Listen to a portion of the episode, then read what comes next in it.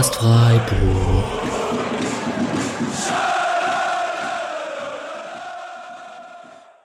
Dann sage ich Hallo und herzlich willkommen zur 99. Episode des Podcast Freiburg. Eine Folge vor dem großen Jubiläum. 100 Folgen, fast drei Jahre. Es ist, klingt alles ziemlich unglaublich und wir feiern den nächsten Sieg. Das nächste Spiel ungeschlagen.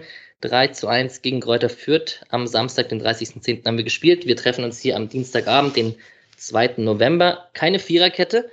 Erzählen wir gleich warum, aber ich sage erstmal zur Dreierkette, beziehungsweise zu meinen zwei Mitverteidigern in dem Fall. Servus, Micha. Hi, guten Abend. Und guten Abend, Julian. Hi. Ja, bevor ich anfange möchte, möchte ich einmal kurz einen herzlichen Gruß an Esil rausgeben. Esil von Twitter. Wir haben ein kleines, schönes Plakat, vier kleine Sticker und eine kleine Spende bekommen. Der, es war eine sehr, sehr schöne Überraschung hier bei mir im Briefkasten. Ähm, Misha, Sanu, Yashvili, Gede und Tsubaya Baya waren auf den Stickern. Welcher von den vier bist denn du? Gede. Du bist GD, ja? Ich muss, glaube ich, dann auf Yashvili gehen, weil ich früher klein und strubbelige Haare hatte und damit oft verglichen wurde mit meinem SC-Trikot. Julian, du hast jetzt nur noch Sanu und Zubaya Baya zur Auswahl. Ja, da bin ich niemand. Ich wäre vielleicht so ein Oliver Barth oder so, aber ähm, ich glaube, dann würde ich Bayer nehmen, weil ich ihn als Kind natürlich so toll fand.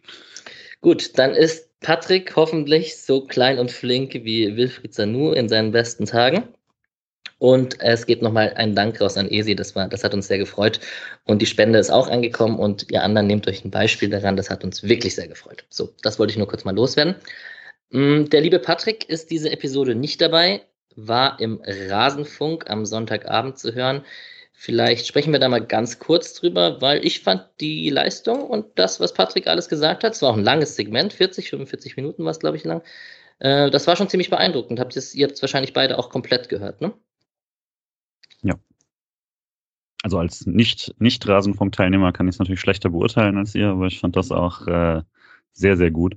Patrick ist das ja unangenehm, wenn man ihn so lobt, deswegen würde ich das jetzt extra ausführlich machen. Das war, ähm, das war mein Ziel, sehr gut.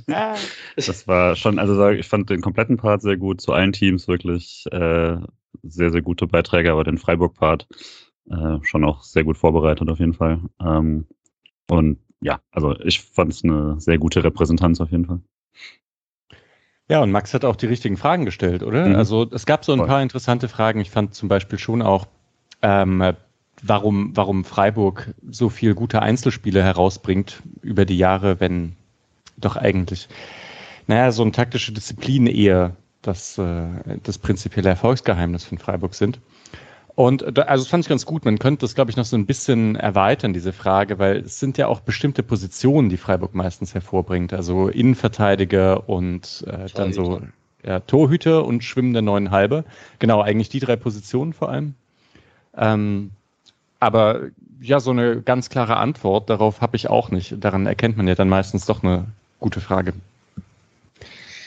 Genau. Ähm, wer das noch nicht gehört hat, absolute Hörempfehlung an dieser Stelle. Könnt ihr den Patrick hören zum, zum Bundesligaspieltag, aber auch zum SC Freiburg im Allgemeinen.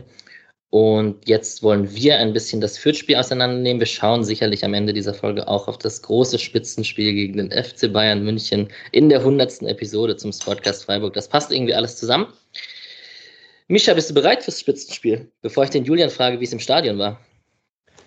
Ich bin bereit, absolut, ja. Ich äh, habe auch, ich hatte jetzt die letzten Wochenenden, war immer so irgendetwas um das Freiburg-Spiel herum und so. Ich hatte immer das Gefühl, ich schaue das und bin direkt danach weg oder, oder schaue es auch gar nicht bei mir zu Hause.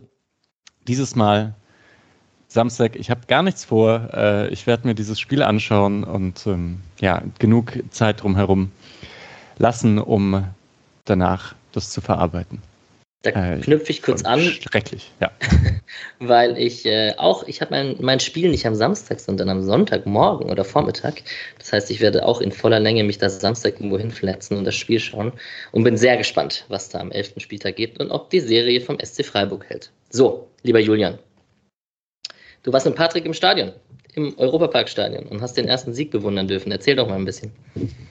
Ja, das war sehr, sehr, sehr, sehr cool. Also es, ich habe mich auch wirklich sehr, sehr lang drauf schon gefreut. Äh, das volle Stadion dann auch. Ich hatte ja gar keine Zwischenerfahrung. Ich war nicht mal wieder, ich war gar nicht mehr im Dreisamstadion. Ich war jetzt nicht beim letzten Spiel im Stadion. Ähm, das heißt, das war von 0 auf 100 tatsächlich meine Erfahrung dann direkt. Und es war schon sehr überwältigend dann insgesamt der ganze Tag. Ähm, ist schwer irgendwie jetzt das äh, so ganz kurz runterzubrechen, aber ähm, Stimmung fand ich sehr, sehr gut. Ich äh, fand es ein sehr lautes Stadion. Äh, ist immer schwer, es einzuordnen, wenn man direkt äh, drin steht oder in meinem Fall eher am Rand, aber trotzdem. Ähm, war dann auch auf der Süd. Ich fand das Stadion von innen wirklich äh, ganz gut. Ähm, vom, vom wirklich vom Fußball gucken her fand ich super. Ähm, ansonsten eigentlich das, was alle schon gesagt haben, hat gestimmt. Draußen ist nichts äh, direkt zum Stadion. Da gibt's dann wenigstens ein paar Stände und so weiter. Ähm, würde ich aber mir wünschen, dass man das deutlich ausbaut. Äh, und drin die Stände wartet man ewig an der Schlange und so. Aber das war, war jetzt alles schon irgendwie bekannt die letzten Wochen, haben ja Leute auch schon ähm, ganz gutes Feedback gegeben. Es hat sich nicht verbessert, damit dass äh, so viele Leute plötzlich im Stadion waren. Ich denke, man kann sich noch seine Tricks irgendwie rausfinden in die nächste Zeit. Also dadurch, dass man äh, auf die Gegend gerade kann von der Süd aus und so, zerrt sich das vielleicht noch so ein bisschen, aber äh, würde hoffe, dass das noch irgendwie ein bisschen, weiß nicht, vielleicht mehr Personal oder sonst irgendwas. Aber im Stadion fand ich es wirklich gut, die Stimmung war sehr gut. Ähm, Fanszene war ja auch wieder da und hat mit zwei Megafonen da. Ähm, glaube, da muss man sich noch so ein bisschen einspielen, aber das war auf jeden Fall wieder sehr laut und hat sehr viel Spaß gemacht. Also das mit der Lautstärke und der guten Atmosphäre und dass das beim Bau zu, berücksichtigt wurde und so, das konnte man gegen Fürth auf jeden Fall dann schon merken. Also ich fand auf jeden Fall so, ich, wie gesagt, kann auch immer so ein bisschen die Euphorie gewesen sein, ähm, aber auch von dem, was ich mit anderen Leuten danach gesprochen habe. Also man muss sich auf jeden Fall keine Sorgen machen, dass es jetzt irgendwie ein, äh, wie bei einigen anderen Stadien, dass es jetzt erstmal ein sehr, sehr äh, so ein, ja, so ein Tal gibt, irgendwie, um das man sich wieder aufbauen muss oder so sondern das hat wirklich gut funktioniert. Ähm, und wie immer natürlich in der Mitte ist es am lautesten und am Rand dann eher vereinzelt und so, aber das war ja schon im Dreisamstadion nicht anders. Und dass, dass der zweite Teil so steil ist, hat ganz gut funktioniert. Ähm, ich bin dann auch kein Experte, wie es dann am Ende aussieht, aber äh, das Einzige, was ich so ein bisschen schade dann nochmal fand, weil, auch, weil wir es ja auch hier im Podcast hatten mit der Diskussion, dass dann auf der Nord keine Stehplätze äh, durchgehend sind, wo ja der ursprüngliche Wunsch der Fans ja war, dass es auf allen vier Tribünen sind, aber selbst wenn es nur wie im alten Stadion quasi unten auf der damaligen Süd äh, die Stehplätze wären, ähm, dadurch, dass die jetzt nur in der Ecke sind, diese Wechselgesänge haben immer noch super funktioniert, aber es war dann richtig gehört, dass es halt wirklich nur von den Stehplätzen auf der anderen Seite zurückkam, weil es kam dann wirklich von der linken Seite zurück. Ähm, da hat man dann so ein bisschen gemerkt, dass es echt hätte nochmal lauter sein können, wenn da mindestens unten oder so durchgehend Stehplätze gewesen wären. Aber also vom Stadion her war ich jetzt auf jeden Fall erstmal sehr angetan. Äh, Abreise war wohl noch so ein bisschen katastrophal teilweise. Da kann ich aber nicht viel zu sagen, weil ähm, mein Vater und ich sind einfach gelaufen, so 25 Minuten durch den Wald und so unserem Auto. Das hat ganz gut funktioniert. Schön. Alex, ja ich fand dieses Mal vom Fernseher, also einmal auch, es war sehr voll, finde ich, hat man auch gemerkt. Und das andere war, dieses Mal hatte ich echt das Gefühl, dass die Kameraperspektive höher ist als mhm. im Dreisamstadion. Hatte das Gefühl, man hat einen richtig guten Blick. Ja. Ging dir auch so? Hat, das hatte ich, das ging mir einmal so, aber ich war ja auch im Stadion äh, bei der Besichtigung davor quasi und habe mal das Stadion ganz leer quasi gesehen und konnte auch überall rumlaufen, auch durch die VIP-Lounge und so. Und schon da hatte ich den Eindruck, dass die Kamera sehr hoch stand. Also wir haben da auch die, die Medienräume äh, betrachtet und sind da entlang gelaufen.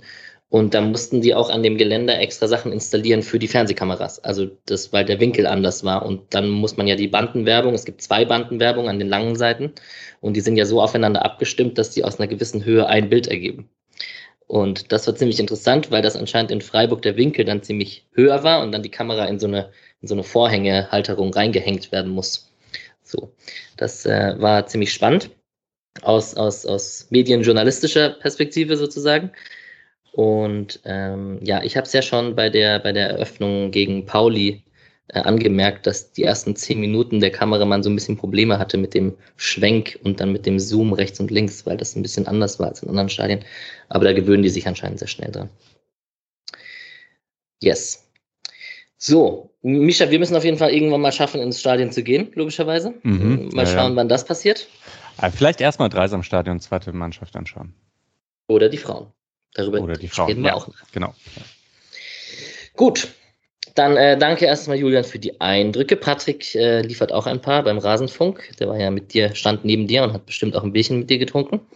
Das war auch sehr, ich habe das überhaupt nicht auf dem Schirm gehabt, die ersten Minuten, dass wir uns gerade zum ersten Mal in echt sehen, weil das sich hier quasi dann so als das normale wöchentliche Ritual eingespielt hat. Aber das war auch sehr angenehm. Äh, mit ihm dann ein Spiel zu schauen, war super. Und hat ja, ich würde sagen, unsere Erfolgsquote ist mal direkt sehr, sehr gut und wird sich vermutlich niemals ändern. Ja, ist ja auch ein leichtes Spiel gegen Fürth, womit wir direkt zum Gegner kommen. Ist doch Wahnsinn, der Übergang.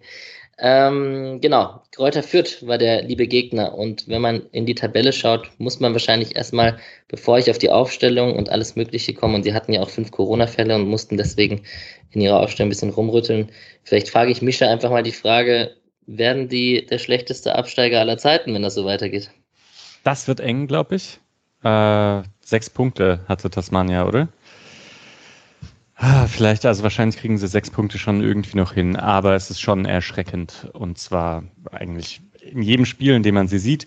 Die haben immer wieder irgendwie eine gute Phase. Ich hatte ja vor dem Spiel gesagt, vielleicht eher mal die erste Halbzeit. Dieses Mal war es die zweite Halbzeit, in der sie mal eine kurze, gute Phase hatten. Ähm, ich finde es individuell aber schon, schon echt nicht gut. Also ich weiß gar nicht, wie, ob man da viel noch dazu sagen kann. Das ist als Trainer halt auch unglaublich schwierig, weil ich weiß gar nicht, wie man das kompensieren soll, wenn da ähm, einfach so viel fehlt. Man hat sich ja fast schon gedacht, dass der Doppelsturm Regota Nielsen ähm, für die erste Liga nicht gut genug ist. Jetzt spielt Nielsen überhaupt nicht. Ich weiß gar nicht, ob äh, wie viele Einsätze der schon hatte. Ähm, und Leveling ist ein kleiner Lichtblick, muss man sagen. Ähm, Willems hat manchmal irgendwie ganz gute Szenen, Duziak. Aber das sind alles so Einzelsachen und die reißen sich ja immer wieder selber ein. Ich glaube, das kennt man ja äh, vom SC Freiburg in der Abstiegssaison auch. Da war man individuell nicht so schlecht, aber man hat es halt nie geschafft, eigentlich über 90 Minuten so fehlerfrei zu bleiben. Und das schaffen die auch nicht, äh, weil die eh schon eigentlich immer so an der Kante sind, damit das Spiel halbwegs, also dass sie nicht ganz abschmieren. Ja, Leveling ist ein Spieler, der sicherlich in dem Spiel noch das ein oder andere Mal zur Sprache kommt. Ähm, Fürth hatte nur fünf Feldspieler auf der Bank, auf die St Trainer Stefan Leitl zurückgreifen konnte und hatten eben diese besagten Corona-Fälle, vier neue in der Startelf im Vergleich zum Spiel gegen Leipzig davor. Ähm, und da sind halt auch Spieler dabei, tatsächlich muss ich dann auch zugeben, die ich einfach wirklich so gut wie gar nicht kenne. Also Asta hat jetzt zum Beispiel sein Bundesliga, nee, stimmt nicht, sein Bundesliga-Debüt für Fürth gegeben, aber hat davor schon mal für Augsburg zwei Spiele gemacht. Aber ähm, insgesamt ist es jetzt natürlich, also ich kann mal die Aufstellung runterzählen mit Funk im Tor und Asta rechts, Willems links, vier Gewer und Sapai in der Innenverteidigung, Griesbeck, Seguin und Green, und Hegota, Itten und Leveling vorne drin. Da kennt man natürlich so Namen wie Hegota, Seguin, Green. Sapai kennt man auch, nicht nur wegen Hans Sapai, aber auch, äh, weil der schon auf sich aufmerksam gemacht hat. Aber insgesamt ein Punkt nach zehn Spielen, minus 20 Tordifferenz, acht Punkte Rückstand auf Platz 16 jetzt schon. Ich glaube, Julian, da bleibt nichts anderes zu sagen, als einen Abstieg zu prognostizieren. Ist jetzt nicht die gewagteste These.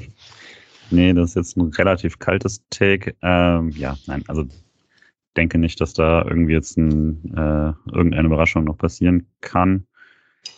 Äh, sie sollten halt mal gucken, dass sie ihren ersten Heimsieg irgendwann bekommen, weil nach zwei Saisons Bundesliga den nicht zu haben, wäre schon hart. Ähm, und dass man sich da auch zu Hause mal zusammen freuen kann.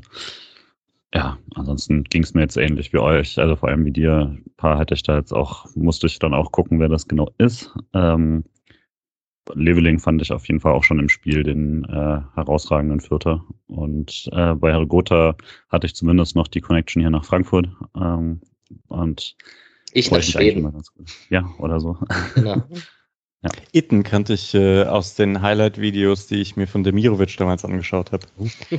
Weil der war ja Sturmpartner. Ich glaube, Itten hat sogar für St. Gallen mehr Tore geschossen als Demi. Okay. Kannten sich die zwei da, als, er, als sie später zusammen auf dem Platz standen. Mm, Luca Itter natürlich, der kam eine Viertelstunde vor Ende rein, darüber sprechen wir vielleicht auch noch später. Ähm, muss sich hinten anstellen hinter Willems momentan. Und ja, es gibt erfolgreichere Laien beim SC momentan. Sprechen wir auch nachher drüber. Kommen wir zum SC. Und der SC hatte nach dem Osnabrück-Spiel, äh, Mischa, zerstreuung-fußball.de, dein äh, guter Blogartikel, beziehungsweise dein Blog, auf dem du deinen Artikel zu diesem Spiel schon veröffentlicht hast, bevor dieser Aufnahme. Hm, hast du auch schon über die Aufstellung gesprochen als dein erstes Kapitel. Und nach dem Osnabrück-Spiel war es ja so, es standen viele ähm, Spieler zur Debatte, ob sie überhaupt spielen können oder nicht, angeschlagen. Ähm, Nico Schlotterbeck hat was aufs Fußgelenk bekommen, Lien hat gegen den Kopf. Äh, Chico Höfler wurde vor dem Spiel, musste er raus. Kübler war auch ein Fragezeichen. Und diese vier Spieler, die ich gerade aufgezählt habe, die konnten alle spielen. Und somit hat der SC mit einer Viererkette gespielt. Die einzige Überraschung vielleicht war schade. Von Anfang an in der, in der Startelf auf rechts außen. Aber dass diese vier Spieler spielen konnten, das war schon ein Pfund, mit dem man so nicht rechnen konnte. Ja, es war voll gut. Also gerade das Höfler äh, gespielt hat, fand ich sehr, sehr wichtig. Ich fand es ein bisschen bitter, weil ich bei Comunio ihn nicht aufgestellt habe. Aber bei Comunio, sorry, habe ich auch so zwei, drei Spieler nicht aufgestellt. Ich habe Nico Schlotterbeck und Höfler nicht aufgestellt, weil ich nicht damit gerechnet habe, dass sie spielen. Ja. Im Fall von Nico Schlotterbeck einfach richtig dumm. Ja, Höfler hat ein Tor gemacht. Ja, ja. Der hat bei Comunio, glaube ich, 14 Punkte gemacht oder ja, so. Ja. Mann, ey, echt. Hat mich geärgert. Egal, wenigstens Grifo. Äh, stattdessen habe ich Chor spielen lassen. Naja, das war. ja. Ähm, nee, aber Höfler war schon sehr wichtig, weil das war dann ja ein. Und Lienhardt und Schlotterbeck halt auch. Also, wenn ich mir jetzt vorstelle, dass die drei nicht gespielt hätten, wäre das schon ein Problem gewesen, weil man gerade in der ersten Halbzeit eben unheimlich dominant aufgetreten ist. Äh, Kübler hätte man jetzt mit Sildilia vielleicht ersetzen können. Das wäre in Ordnung gewesen, finde ich. Aber ähm, ansonsten wäre es schon happig gewesen. Und man hat ja auch gesehen, die Bank ist nicht mehr ganz so tief, wie sie jetzt schon mal war, dadurch, dass Petersen und Schallei ausfallen. Ähm, ja. ja, Julian, wie waren die Reaktionen? So Kevin Schade von Anfang an, später kommt Noah Weishaupt für ihn, Keitel kommt auch noch rein. So ein bisschen Freiburger Fußballschule ist dann schon auf dem Platz wieder. Ja, das ist schön. Ich habe mich in erster Linie gefreut, dass die, äh, dass es so wenig Ausfälle sind, äh, weil das dann schon meine Sorge war. Ähm, und glaube, hat man auch mal gut gesehen, dass es, wie gut es dem Freiburger Spiel getan hat. Ähm, das halt schon, hat, hatte ich jetzt vor der Saison nicht so erwartet, dass man tatsächlich jetzt so viel Startelf-Einsätze und regelmäßige Einwechslungen aus der äh, Fußballschule bekommt. Ich hatte dann doch gedacht, dass es äh, bisschen seltenere äh, Einsätze werden. Das ist natürlich sehr gut. Das geht dann natürlich auf Kosten von anderen, aber ähm, nee, freut mich auf jeden Fall auch, dass diese äh, Chancen da gerade immer wieder kommen. Und ja, das ist jetzt natürlich auch ein bisschen dadurch geprägt ist, dass Jong natürlich vorrutschen muss und ähm, dass eben Dimirovic aktuell nicht die Form hat, dass man da anders äh, aufstellen kann. Ähm, aber also ich hat mich, als es rauskam, habe ich mir über die äh, Kevin Schade-Sache erstmal gar keine Gedanken gemacht, sondern habe das kurz abgehakt und war dann hauptsächlich froh, dass, äh, dass die Innenverteidigung spielt und dass Höfler spielt und würde auch sagen, das hat sich dann im Laufe des Spiels äh, sehr bewährt. Mischa, ist deiner Meinung nach dann trotz Viererkette anstatt Fünferkette oder Dreierkette, je nachdem, wie man sie bezeichnen möchte, dass gegen Fürth dann trotzdem die ein Offensivspieler mehr offensivere Variante? Ja, das war die offensivere Variante, vor allem im Aufbau, weil, also Höfler ist gar nicht abgekippt, hm, sondern man hat es eben gesehen, dass dann Höfler bleibt halt zentral, Eggestein rückt ein bisschen auf, Grifo rückt ein bisschen ein und Lienhardt und Schlotterbeck bauen halt zu zweit auf, was ganz gut war, weil Fürth stand halt an der Mittellinie in einem sehr engen Block. Ähm, und das, ich meine, in den Block muss man halt hin wieder reinspielen. Dafür braucht man Personal dort, ähm, um, die, um die halt so ein bisschen in der Bewegung zu halten. Ähm, ja, genau. Deswegen auf jeden Fall die offensivere Variante, aber schon auch so die, die klügere, also da weniger Personal im Aufbau zu haben und mehr Leute im Zentrum. Dein, ähm, ja. Also vielleicht noch ganz kurze Ergänzung, dass, weil das auch so auffällig war. Also Höfler ist nicht abgekippt und die Außenverteidiger sind trotzdem teils noch aggressiver nach vorne gegangen, als sie das auch in einem äh, abkippenden Höfler und einem Dreieraufbau machen. Also das war trotz dieses Zweieraufbaus gab es da überhaupt keine ähm, Hilfe quasi von den beiden Äußeren im Direkten, sondern die haben sich da teilweise über, also vor allem Günther deutlich noch vor Grifo aufgebaut, äh, gerade wenn der Ball auf der anderen Seite war um da dieses Diagonalspiel aufzuhalten und die auch ein bisschen rauszuziehen. Und ähm, das hat mich schon ein bisschen erstaunt, aber hat eben auch daran gelegen, dass Fürth ja wirklich nicht attackiert hat, bis der Ball in der Mittellinie war. Und da kann man echt sagen, es ist ein Unterschied zum Spiel gegen Osnabrück gewesen. Also von, von beiden her, Osnabrück hat halt viel krasser gepresst als Fürth. Aber Freiburg hat auch dadurch dann einfach vorsichtiger gespielt, um keine Fehler zu machen. Und das musste man gegen Fürth überhaupt nicht. Ich will jetzt nicht sagen, dass Osnabrück irgendwie besser ist als Fürth, so viel Respekt muss man dann doch noch haben. Und, und auch sagen, dass Osnabrück hatte ja wirklich weniger Chancen in 90 Minuten als Fürth. Ähm, aber ja, also dennoch so von der Herangehensweise war Osnabrück mutiger und Freiburg konnte dadurch weniger, die jetzt einfach so ausspielen. Das kann man halt sehen, dass wenn man Freiburg lässt, dann können die das schon. Also dann gibt's Verlagerungen und dann spielen sie und vor allem machen sie keinen Fehler dabei. Also man kann jetzt nicht so darauf lauern, dass Freiburg irgendwie, also gibt mal Freiburg den Ball und irgendwann machen sie was Dummes und dann kann man ein Tor schießen. Genau das funktioniert halt überhaupt nicht mehr. Ja, und Zweieraufbau und trotzdem beide Außenverteidiger offensiv, das ist natürlich, da schließt sich der Bogen zu Patricks, äh, Nico Schlotterbeck und Philipp Lienhards Lobeshymne im Rasenfunk, dass das jetzt halt eine andere Ausgangssituation für den SC Freiburg ist mit einem superschnellen Nico Schlotterbeck, der da halt auch absichern kann und, und in die Zweikämpfe gehen kann und so. Und natürlich auch im Spielaufbau. Das ist übrigens so das Erste, was man liest, wenn man auch nochmal sich Revue passieren lässt, was so im, im Ticker und so geschrieben wird, dass Freiburg äh, versucht, das spielerisch zu lösen am Anfang. Dennoch hat man das Gefühl, Julian, ich weiß nicht, ob das im Stadion rüberkam, dass die Anfangsphase, also die ersten fünf, sechs, sieben, acht Minuten, so ein bisschen an Fürth ging oder zumindest Fürth ähm, sich nicht versteckt hat. Vielleicht sagt man so. Ja, also ich glaube, so über die erste Viertelstunde oder so war es, dann hat sich das ganz gut beruhigt, aber die ersten fünf Minuten fand ich auch Fürth auf jeden Fall, da haben sie, da war halt, also sobald halt der Ball an der Mittellinie war, sind sie sehr konsequent draufgegangen und die Zweikämpfe sahen halt ganz gut aus da direkt. Ähm, würde aber dann nicht sagen, dass sie daraus irgendwie in eine, in eine Situation kommen, wo sie das Spiel irgendwie ähm, direkt am Anfang so an sich gerissen hätten oder sowas. Äh, da fand ich dann schon, dass man relativ klar gesehen hat, wie beide Mannschaften agieren wollen, dass Freiburg ähm, da schon die Rolle des Großen hatte und Fürth das, äh, das Draufgehenden. Und dementsprechend, also es war, die Sor Sorge hätte ich mir gemacht, wenn sie quasi daraus dann direkt hohe Ballgewinne gehabt hätten oder so. Das so war es dann aber auch nicht.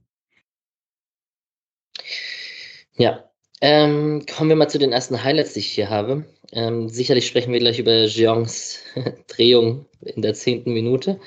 Ähm, davor würde ich gern darüber sprechen, dass die, der, der Fernschuss von Grifo nach Einwurf ähm, gar nicht mal wegen der Gefährlichkeit des Schusses, die dabei rauskam oder, oder das Grifo da kam, sondern da fällt mir mal wieder auf und ich habe es in der, in der Wiederholung beziehungsweise in den Highlights nochmal angeschaut, diese klassische Variante des Freiburger Einwurfs von dem Spieler, der dann irgendwie so parallel reinläuft und den Ball, der kommt gar nicht in den Zweikampf mit einem Gegenspieler, weil der Einwurf so in den Lauf rein ins zentrale Mittelfeld reingeworfen wird.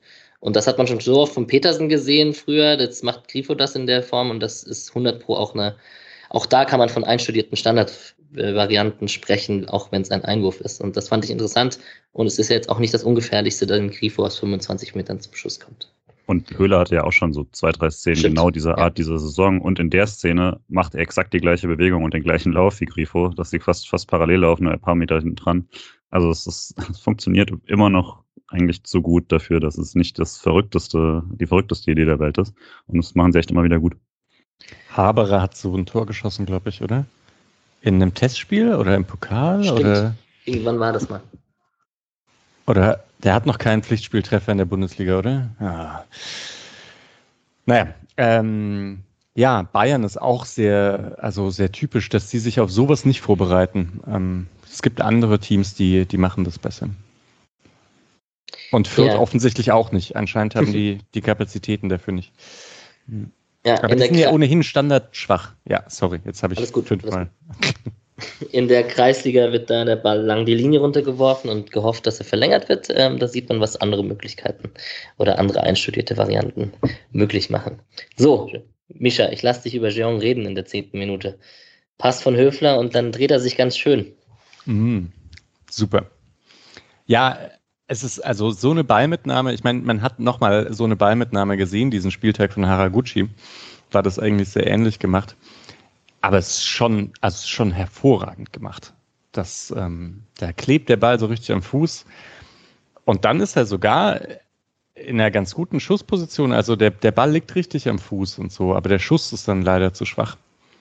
Aber ich weiß gar nicht, welcher andere Spieler in Freiburg das machen würde. Also Grifo macht sowas nicht. Und Höhle auch nicht. Noch nicht. Der entwickelt noch. sich ja noch. Ja, in, in der Szene sieht man auch, auch wenn es jetzt nicht der aller, aller, aller schwerste Pass ist, aber wie Höfler da im Mittelfeld wichtig ist, den Ball annimmt und einen sauberen, technischen, flachen Pass in, die, in den Fuß vom technischen Stürmer spielt.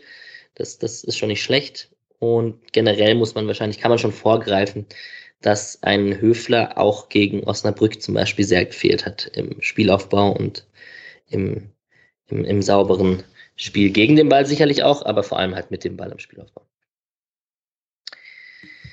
So, hat sich das Tor angedeutet, Julian, im Stadion? Also, ich habe bei mir stehen ein bisschen mehr Oberwasser kurz vor dem Tor, aber so richtig, richtig angedeutet hat sich's nicht. Und das Tor an sich war ja jetzt eigentlich auch keine hundertprozentige in der 20. Minute. Nee, angedeutet würde ich auf jeden Fall nicht sagen. Ähm, ist aber, also es war schon so, dass die Minuten vorher, ähm, wenn Fürth mal den Ball hatte und eine Kontersituation gab, dann haben sie es sehr, sehr schlecht ausgespielt. Und dieser freie Aufbau hat Freiburg ganz gut getan, finde ich. Und dass man dann wirklich erst ab der Mittellinie in irgendeine Form von Bedrängnis kam. Ähm, und genau das ist dann ja auch bei dem Tor, ähm, was so die Ausgangslage, weil der SC hat es halt wirklich die ganzen ersten 20 Minuten immer wieder mit so einem Ball hinter die Ketten probiert. Es hat meistens nicht so gut geklappt, aber die Idee war sehr klar, dass sie da versuchen, einfach drüber zu kommen und hinten dran zu kommen. Und da war es ja genau das. Ne? Kübler, ich glaube, hinter der Mittellinie dann ähm, immer noch relativ frei und äh, schlägt ihn halt nach vorne in den Lauf da von Höhler und der haut ihn dann direkt in die Mitte. Dass er da dann reingeht, weil er erst ins eigene Kopf, Tor köpft, ist Glück. Äh, aber er muss halt irgendwas machen, weil Grifo ist zumindest da. Ähm, das ist jetzt nicht, also ist nicht völlig absurd, dass er da hingeht oder so dass er ihn übers Tor klären will, ist an sich auch jetzt nicht falsch. Hätte er gewusst, wie viel Platz er es hat, hätte er ihn vermutlich annehmen können oder zum Torwart geben oder so, aber ähm, die Art und Weise, wie er ihn dann macht, ist halt bitter, weil es wunderschön ist. Also ich, ich habe es auch erstmal gar nicht realisiert. Als er drin war, habe ich auch mehr gelacht die ganze Zeit erstmal als gejubelt, weil es so seltsam war. Also, weil die Situation auf der anderen Seite ne? geklärt ne? war. Ja, ja, genau, war auf der Nordseite. Und ich weiß nicht, ob irgendein Freiburger in der Mannschaft den Ball, also in der Startelf, den Ball so gut hätte reinköpfen können, wenn da ein Freiburger gestanden wäre, ernsthaft, weil der war, also Petersen ja, aber ansonsten war ganz froh, dass er dann da stand. Wann hat man das letzte Mal ein Flugkopfballtor gesehen von Freiburg? Das weiß ich auch nicht genau. Grifo äh, ja, Badetuscher. ah, es war ja auch kein mit, Flugkopfball. Mit, mit, mit, der Oberseite. Ja, ja. ja. ja. Ja, ich finde es halt lustig, dass es einfach so ein Ball Longline ist. Laut Thomas Tuchel damals der Ball, den man am einfachsten verteidigen kann. Also Kübler spielt nicht diagonal, sondern einfach nur die Linie entlang. Ähm, Höhler, okay, kommt nicht, also steht nicht auf der Seite, sondern kommt von innen nach außen. Ja, aber war jetzt nicht so, war jetzt nicht der beste Ball, den man irgendwie spielen kann, der überhaupt nicht zu verteidigen ist, wahrscheinlich. Und Höhler bolzt dann auch blind rein einfach, oder? Also er weiß Nein. überhaupt nicht, wer da ist. also ich feiere es natürlich jetzt wieder Vorgriff aufs, äh, aufs Elfme auf den Elfmeter nachher. Aber dass Höhler zwei Assists für ein Eigentor und Elfmeter bekommt, finde ich natürlich hervorragend für die Statistik. Ähm, ja, der umtriebige Spielstil wird belohnt, kann man da vielleicht sagen. Auch, auch weil eben dieser, dieser Longline-Ball gerade von Höhler erlaufen wird und nicht vom Außenspieler. Das, das ist vielleicht noch interessant tatsächlich dass, dass er halt die Wege da trotzdem macht. Aber ich höre jetzt schon auf, über Höhler zu reden und wir können zur nächsten, zum nächsten Highlight kommen. Ja, und das ist wieder Jeong, würde ich mal sagen, mit, mit Schade und einer guten Doppelpassstaffette. Hat man auch ein bisschen gesehen, was Schade da äh, an den Tag legen kann, wenn er ins Kombinationsspiel ist. Kann, kann er auch mitmachen, tatsächlich. Ist ja eh so ein kleiner 1 gegen 1 und, und versucht da Tempo zu machen auf Außen. Ja, Zweiter Schuss von Jong, zweite, zweites Mal kein Tor, Micha. Was ist da los? Ja, der Schuss war aber ganz gut. Also es war schon, war, war schwierig. War ein bisschen weiter außen und so. Und er, er schießt immerhin so, dass der Torhüter ihn nicht festhalten kann. Mhm, fand schon ganz gut. Ja, und schade, Also besser im Kombinationsspiel, als wenn er flankt. Ne? Da ist, das ist wirklich grauenhaft mit anzusehen, wenn der außen irgendwie den Ball hat und versucht, ihn in Richtung 16er zu bringen. Dann hoffe ich, dass er den 16er trifft. Ähm, ja. Wie der junge Günther. Mhm, ja, mhm. stimmt. Vielleicht schießt Schade irgendwann die Standards. das, ja, man, man, hat es damals auch nicht glauben können, dass Günther die Ecken schießt mit Grifo. Also ist alles möglich. Ja, wie hat euch, also ich fand Jeong eben bis auf diese beiden Szenen hat man ihn gar nicht so viel gesehen, aber wie hat er euch gefallen? Wie ist es, ihn live zu sehen, Julian? Ein religiöses Erlebnis. ähm, nee, ich fand auch generell, die, also da hat er sich dann doch oft rechts da bewegt und es war schon extrem ähm, linkslastig von den Highlights her, würde ich sagen. Also die besten Szenen waren dann eben oft auf der anderen Seite. Ähm, ja, also ich fand es jetzt tatsächlich nicht, nicht kein besonders auffälliges Spiel, auch da Kevin Schade jetzt nicht, äh, jetzt nicht groß besonders da aufgefallen. Äh, auch nicht negativ, waren es nicht irgendwie sehr viele versprungene Bälle oder sowas dabei. Auch bei der Szene fand ich seine Ballbehauptung da im Strafraum auch mal sehr gut. Ähm, aber ja, generell habe ich nach dem Spiel nicht groß über, über ihn nachgedacht, oder bei, sondern ähm, dann eben war es doch ein bisschen das klassischere Freiburger Spiel, was man kannte, wo dann die linke Seite mehr äh, nennenswerte Angriffe hatte. Das zieht sich auch ein bisschen durch die äh, Notizen. Äh, ich habe da auch zwei, dreimal stehen, linker Anker, äh, Sapai rustikal gegen Günther und wieder linker Anker irgendwann mal später. Also das sieht man nicht so oft wie Jeong und Schade oder Kübler und Schade ähm, dribbeln über rechts irgendwie. Das ist immer wieder ein bisschen linkslastiger gewesen. Ich habe, ähm, dass Höhler auf die Hand von Saber getreten ist, der konnte dann aber weitermachen, wurde kurz behandelt, war Freiburg kurz in Überzahl. Und ähm, ein, ja, ganz ein kurz. Klein, aber ja. ah, da, ich dachte erst, dass äh, Sapai den Ball einklemmt. Hatte fast schon gehofft, dass es Freistoß für Freiburg gibt. Weil das war ein ziemlich also interessanter Zweikampf irgendwie. Das Freiburg hatte sich da fast den Ball erpresst, was ohnehin, es gab einige gute Pressing-Aktionen äh, auf der linken vorderen Seite. Ja. Naja, er klemmt den Ball nicht ein, Höhler tritt ihm auf die Hand, äh, alles richtig gesehen vom Schiedsrichter, aber in der ersten Einstellung. Yes, dann habe ich ein, ein Schüsschen von Regota, das von Lienhardt geblockt wird. Wenn sowas schon in den Highlights übrigens kommt, dann weiß man auch über Fürths Offensivaktionen Bescheid aus der ersten Halbzeit. Das war nämlich am Ende trotz vielleicht mutigem Start und nicht ganz, ganz großer Freiburger Überlegenheit kam an den Highlights nicht so viel raus. Zu einer kommen wir gleich später. Das war der einzige Schuss in der, in der ersten Halbzeit. Ja, aber ja, die Fleckenparade war in der zweiten Halbzeit, du hast recht. Das mhm. Also das muss, ich fand eigentlich nochmal, als ich den mir auch die Statistiken angeschaut habe und so weiter, die erste Halbzeit wird von Freiburg wirklich komplett dominiert. Also das ist schon krass, dass gerade eben defensiv, dass man da überhaupt nichts zulässt. Und ich hatte auch dieses Gefühl, ah, dazu kommen wir später. Ja, aber das war gut. Auch bis dahin. In der 35. Minute habe ich einen Freistoß von Günther, den Fürth nicht ganz klären kann. Äh, Lienhardt macht durch so eine Art Pressschlag, Bogenlampe den, den Ball nochmal heiß und ähm, Schade, da hat man kurz mal gesehen, dass er doch recht kopfballstark ist, schraubt sich da ziemlich gut hoch und köpft den Ball in die Mitte und da hat nicht viel gefehlt, dass Höhler den da noch drankommt und den natürlich eiskalt verwandelt. Ist ja klar. Die macht er ja immer. Mittlerweile. Aber nimmt er, also kommt mhm. er nicht dran und nimmt ihn dadurch Schlotterbeck so ein bisschen weg? Ja. Das Gefühl erklärt den Ball eher. Ja. Mhm. Ja, aber ich meine, würde, würde ihm da keinen Vorwurf machen, wenn dann müsste, müsste Schlotterbeck entsprechend kommunizieren, weil das sieht er natürlich nicht, dass du, wenn du als Stürmer da nicht hingehst, dann hast du so ein bisschen den Beruf verfehlt, glaube ich.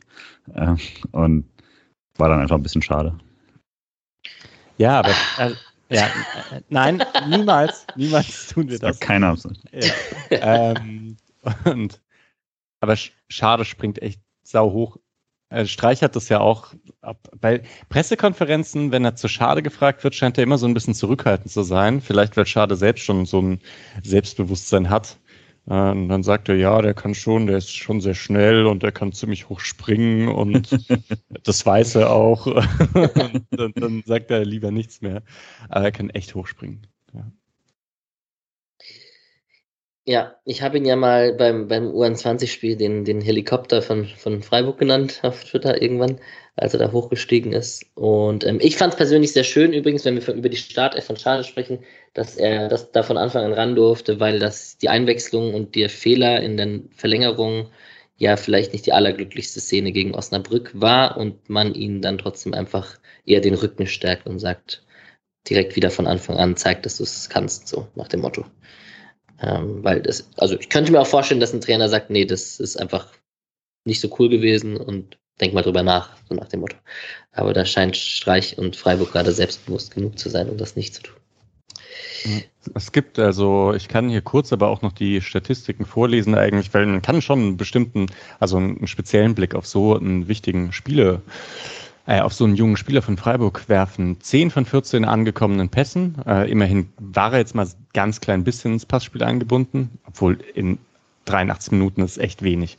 Ähm, neun Zweikämpfe hatte geführt, vier gewonnen, sechs Luftzweikämpfe geführt, drei gewonnen, äh, wurde dreimal gefault. Ein Foul hatte er selber, uh, uh. Ähm, und das war ganz schön heftig ja. eigentlich. Dazu kommen wir auch später. Aber insgesamt halt eigentlich, also gut, passt. Ich würde ihn gerne mal zentral sehen irgendwann, aber klar, Höhler spielt da gerade.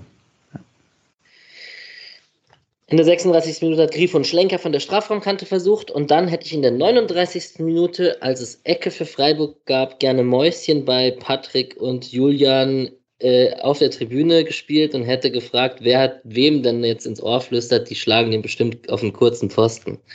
Patrick war es, glaube ich, als Erster. Ich hatte aber, also ich hatte es gerade angefangen zu sagen. Und es war, und danach habe ich es meinem Vater auch noch gesagt, weil ich auch noch gesagt, unter ist auch noch Höfler, äh, weil es wirklich alles schon eine Sekunde vorher so zu sehen war aus 100 Metern. Und es war dann eben auch sehr bizarr. Das ist, also das, wenn man es, wenn man es so ansagt, äh, ich mache das jetzt nicht bei jeder Situation, wo ich danach sage, ah, guck mal, weil es dann einmal geklappt hat von 100 Mal, sondern es war wirklich die einzige Vorhersage im ganzen Spiel, weil es halt unser klassischer Gag ist und der funktioniert einfach ständig. Das ist schon, äh, ja, Wahnsinn. Also schöne, schöne Ecke auf, der, auf den Rand vom 5-Meter-Raum und Höfler lenkt ihn dann auch sehr gut aufs Tor.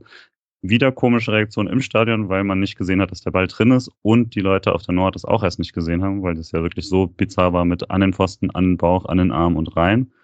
Höfler jubelt ja auch nicht erstmal und äh, so nach und nach gab es dann äh, den, den Torjubel. Ja, also der, der Running Gag ist es. Ähm, ich weiß nicht, ob man dem Torwart eigentlich überhaupt nicht da irgendeinen Vorwurf machen kann. Das ist einfach nur unglücklich, wenn der da gegen den Innenpfosten geht. Vielleicht kriegt man ihn an einem guten Tag dann ganz reaktionsschnell äh, nicht hinter die Linie, sondern vor die Linie gefuchtelt, aber ich glaube, das ist eher, eher Glück und Reaktion. Griesbeck, der den Zweikampf verloren hat, wurde vor der Halbzeit noch rausgenommen, was mich vermuten lässt, dass man es angesprochen hat. Das ist meine These dazu. Der sowieso ah. nicht so das beste Spiel gemacht hat, aber also wenn ich das 2-0 als Trainer kassiere nach einer Ecke auf dem kurzen Pfosten gegen SC Freiburg, dann könnte das eine Maßnahme sein. Interessant, ja, weil es war halt echt ein Statement. Also jemanden in der 42. Minute auszuwechseln und dafür einen Wechselslot eigentlich abzugeben, ist schon krass ich habe mich wahnsinnig drüber aufgeregt, obwohl ich sehr, obwohl es sehr gut war für den SC, aber es hat mich einfach so taktisch genervt, dass ich eigentlich eine Minute darüber gerantet habe, dass es auch keinen Sinn mache, jetzt zu wechseln. Und eine Minute später verletzt sich Willems und hätte fast runtergemusst und er hat auch schon Itter hingeschickt, wo ich dachte, jetzt bist du völlig verrückt, dass du den zweiten Slot auch noch hergibst für einen Einzelspieler. Aber äh, da kamen sie nochmal drum rum. Ja. Äh, Kommt da noch eine Szene? Ah, sorry. Nee, nicht wirklich. Ich habe noch einen Grifo aus der Distanz, wo, wo ah, Kiebler ja. reindribbelt und, und Eggestein den Ball bekommt und einen ganz mini kurzen Pass auf Grifo spielt, der einen recht sauberen Abschluss hinbekommt, den, den Funk hält. Aber ansonsten kann man dann konstatieren, das war eine sehr verdiente 2-0 Halbzeitsführung. So wie Micha schon gesagt hat, dass man die, man hat ja nichts zugelassen. Das ist vielleicht die andere Perspektive noch auf das Ganze an dem Zeitpunkt tat mir Fürth halt echt leid, äh, fast schon. Also das ist ein bisschen hart, weil es steht halt nur 2-0. Aber die waren so chancenlos in dieser ersten Halbzeit. Und dann eben noch mal, also ne, mit diesen fünf Corona-Fällen, die es vorher gibt, die haben nur einen Punkt. Ähm, und dann eben diese Auswechslung von Griesbeck, fast die, fast die Verletzung, alles, was ihr jetzt gesagt habt. Und ich dachte, oh, Wow, das ist irgendwie echt ein bisschen traurig. Ähm, ja, äh, hat, also ich, in der zweiten Halbzeit habe ich mich dann fast ein bisschen über mich geärgert, dass das äh, natürlich Quatsch ist, ähm, bei einer 2-0-Führung sich schon so Gedanken um den Gegner zu machen. Aber da war es, war ich mir absolut sicher, dass hier überhaupt nichts passiert. Ja, also ich, uns ging es aber auch genauso. Ich habe noch äh, hier Alex aus dem Spotcast getroffen, äh, der, der uns hier vertreten hat äh, kurzem. Und ähm, ja, war wirklich so ein Konsens, dass sich irgendwie niemand richtig Sorgen macht, was absurd ist bei einem Freiburg-Spiel, wo man 2-0 führt. Also, und das war schon eben diese absolute Chancenlosigkeit von Fürth war heftig dafür, dass niemand das Gefühl hatte, dass der SC ein besonders gutes Spiel gemacht hat. Mhm. Ja, dann war Halbzeit. Ähm, wir springen direkt, glaube ich, in die zweite Halbzeit. Ähm, es gab keine Wechsel dann zur Halbzeit, also Willems ist auch noch drauf geblieben. Mm, und in der 49. Minute musste sich dann Flecken tatsächlich zum ersten Mal auszeichnen. Als ähm, ich bin mir nicht sicher, ob Green geschossen hat oder ob Green der Spieler ist, der da noch fast drankommt und im Weg steht oder noch dran ist und dadurch die Green-Chance ist. Vielleicht weiß das jemand von euch besser. Ich glaube, Leveling ist noch an diesem abgefälschten Ding okay. dran, aber ich bin mir nicht sicher. Also war Green der, der am, am, an der Strafraumkante oder kurz davor zum Schuss kam, auf jeden Fall. Ähm, auf jeden Fall, trotz dass der Spieler da im Weg stand, äh, Flecken gut abgetaucht, zur Seite abgewehrt, souverän da. Keine frühe, kein frühes 2 zu 1. Und weil, ich, wenn wir uns gerade zum ersten Mal wirklich erwähnt haben, ähm, Fleckens Pässe im Aufbau dann auch wieder bombenstark. Also diese extreme Sicherheit mit dem Ball am Fuß und ähm, was für Pässe er durch die Mitte spielt, das ist teilweise schon extrem frech. Also ich weiß, vielleicht ist mir nochmal mehr aufgefallen, weil man hinten dran stand in manchen Szenen. Aber ich habe die Winkel da nicht so gut gesehen wie er und er hat das da mit Sicherheit da durchgespielt und irgendwie vier Vierter überspielt, teilweise mit einem Flachpass. Das war äh, sehr, sehr souverän. Wie ist so von der Präsenz her? Also, weil er wirkt, finde ich, Wahnsinn. Also, ich finde, der strahlt richtig was aus, aber im Fernsehen weiß ich ja nicht genau. Ist äh, live auch so, ja? Ja, ich hatte ja nicht so viele Sachen zum Auszeichnen oder sowas. Deswegen gab es jetzt nicht so dieses klassische, der rennt danach durch den Strafraum und pfeift irgendwen an, der den Zweikampf versaut hat, 20 Sekunden davor oder so. Aber ähm, von, also wenn der Ball in der Nähe war, war es wirklich es ging auch kein Raunen durch oder sowas, was ja manchmal passiert, wenn man es dann ganz knapp macht, sondern es war eher dieses Auflachen und Klatschen oder so. Aber es war, also es haben sich alle sicher gefühlt mit ihm. Alle fühlen sich sicher bei Flecken. Ja. Das ist echt abartig, der Typ. Christiansen hat gelb nach, nach ein bisschen Schiri-Beschweren bekommen in der 50. Minute. Äh, Hegota gab es Videobeweis, zumindest Kontakt. Ich glaube, das hat im Stadion nicht lang gedauert in der 54. Minute aber hat keinen Strafraum bekommen. In, die, das wurde in keinen Highlight-Videos gezeigt, zumindest nicht, die ich gesehen habe. Ähm, ich habe es dadurch auch gar nicht wirklich auf dem Schirm, wie genau die Szene war in der 54. Minute. Man kann aufgrund des wenigen Aufschreis wahrscheinlich sagen, dass es kein Elber war. Ich habe mich ein bisschen gewundert, als ich es mir angeschaut habe danach, weil ich dann doch dachte, hoch in der einen, ich habe nur so eine Slow Motion gesehen und der dritte tritt Hübler ihm schon so von hinten in die Wade bei dem Ding. Ich weiß nicht, vielleicht war das dann ein bisschen überdramatisch, aber ich glaube, wenn er ihn pfeift, weiß ich nicht, ob der wird auf jeden Fall, glaube ich, nicht zurückgenommen. Aber ich weiß nicht, wie Mischa den gesehen hat. Ja, aber ich dachte dann, als er nicht gepfiffen hat, auch nicht, dass der mhm. gegeben wird. So, ja. ja. Aber auch mal vielleicht Glück für den, oder zumindest kein Pech für den SC beim, äh, beim Videobeweis und den ja. Elfmetern, weil man das ja ganz gerne vergisst äh, und nur an die ungerechten Szenen denkt. Ja.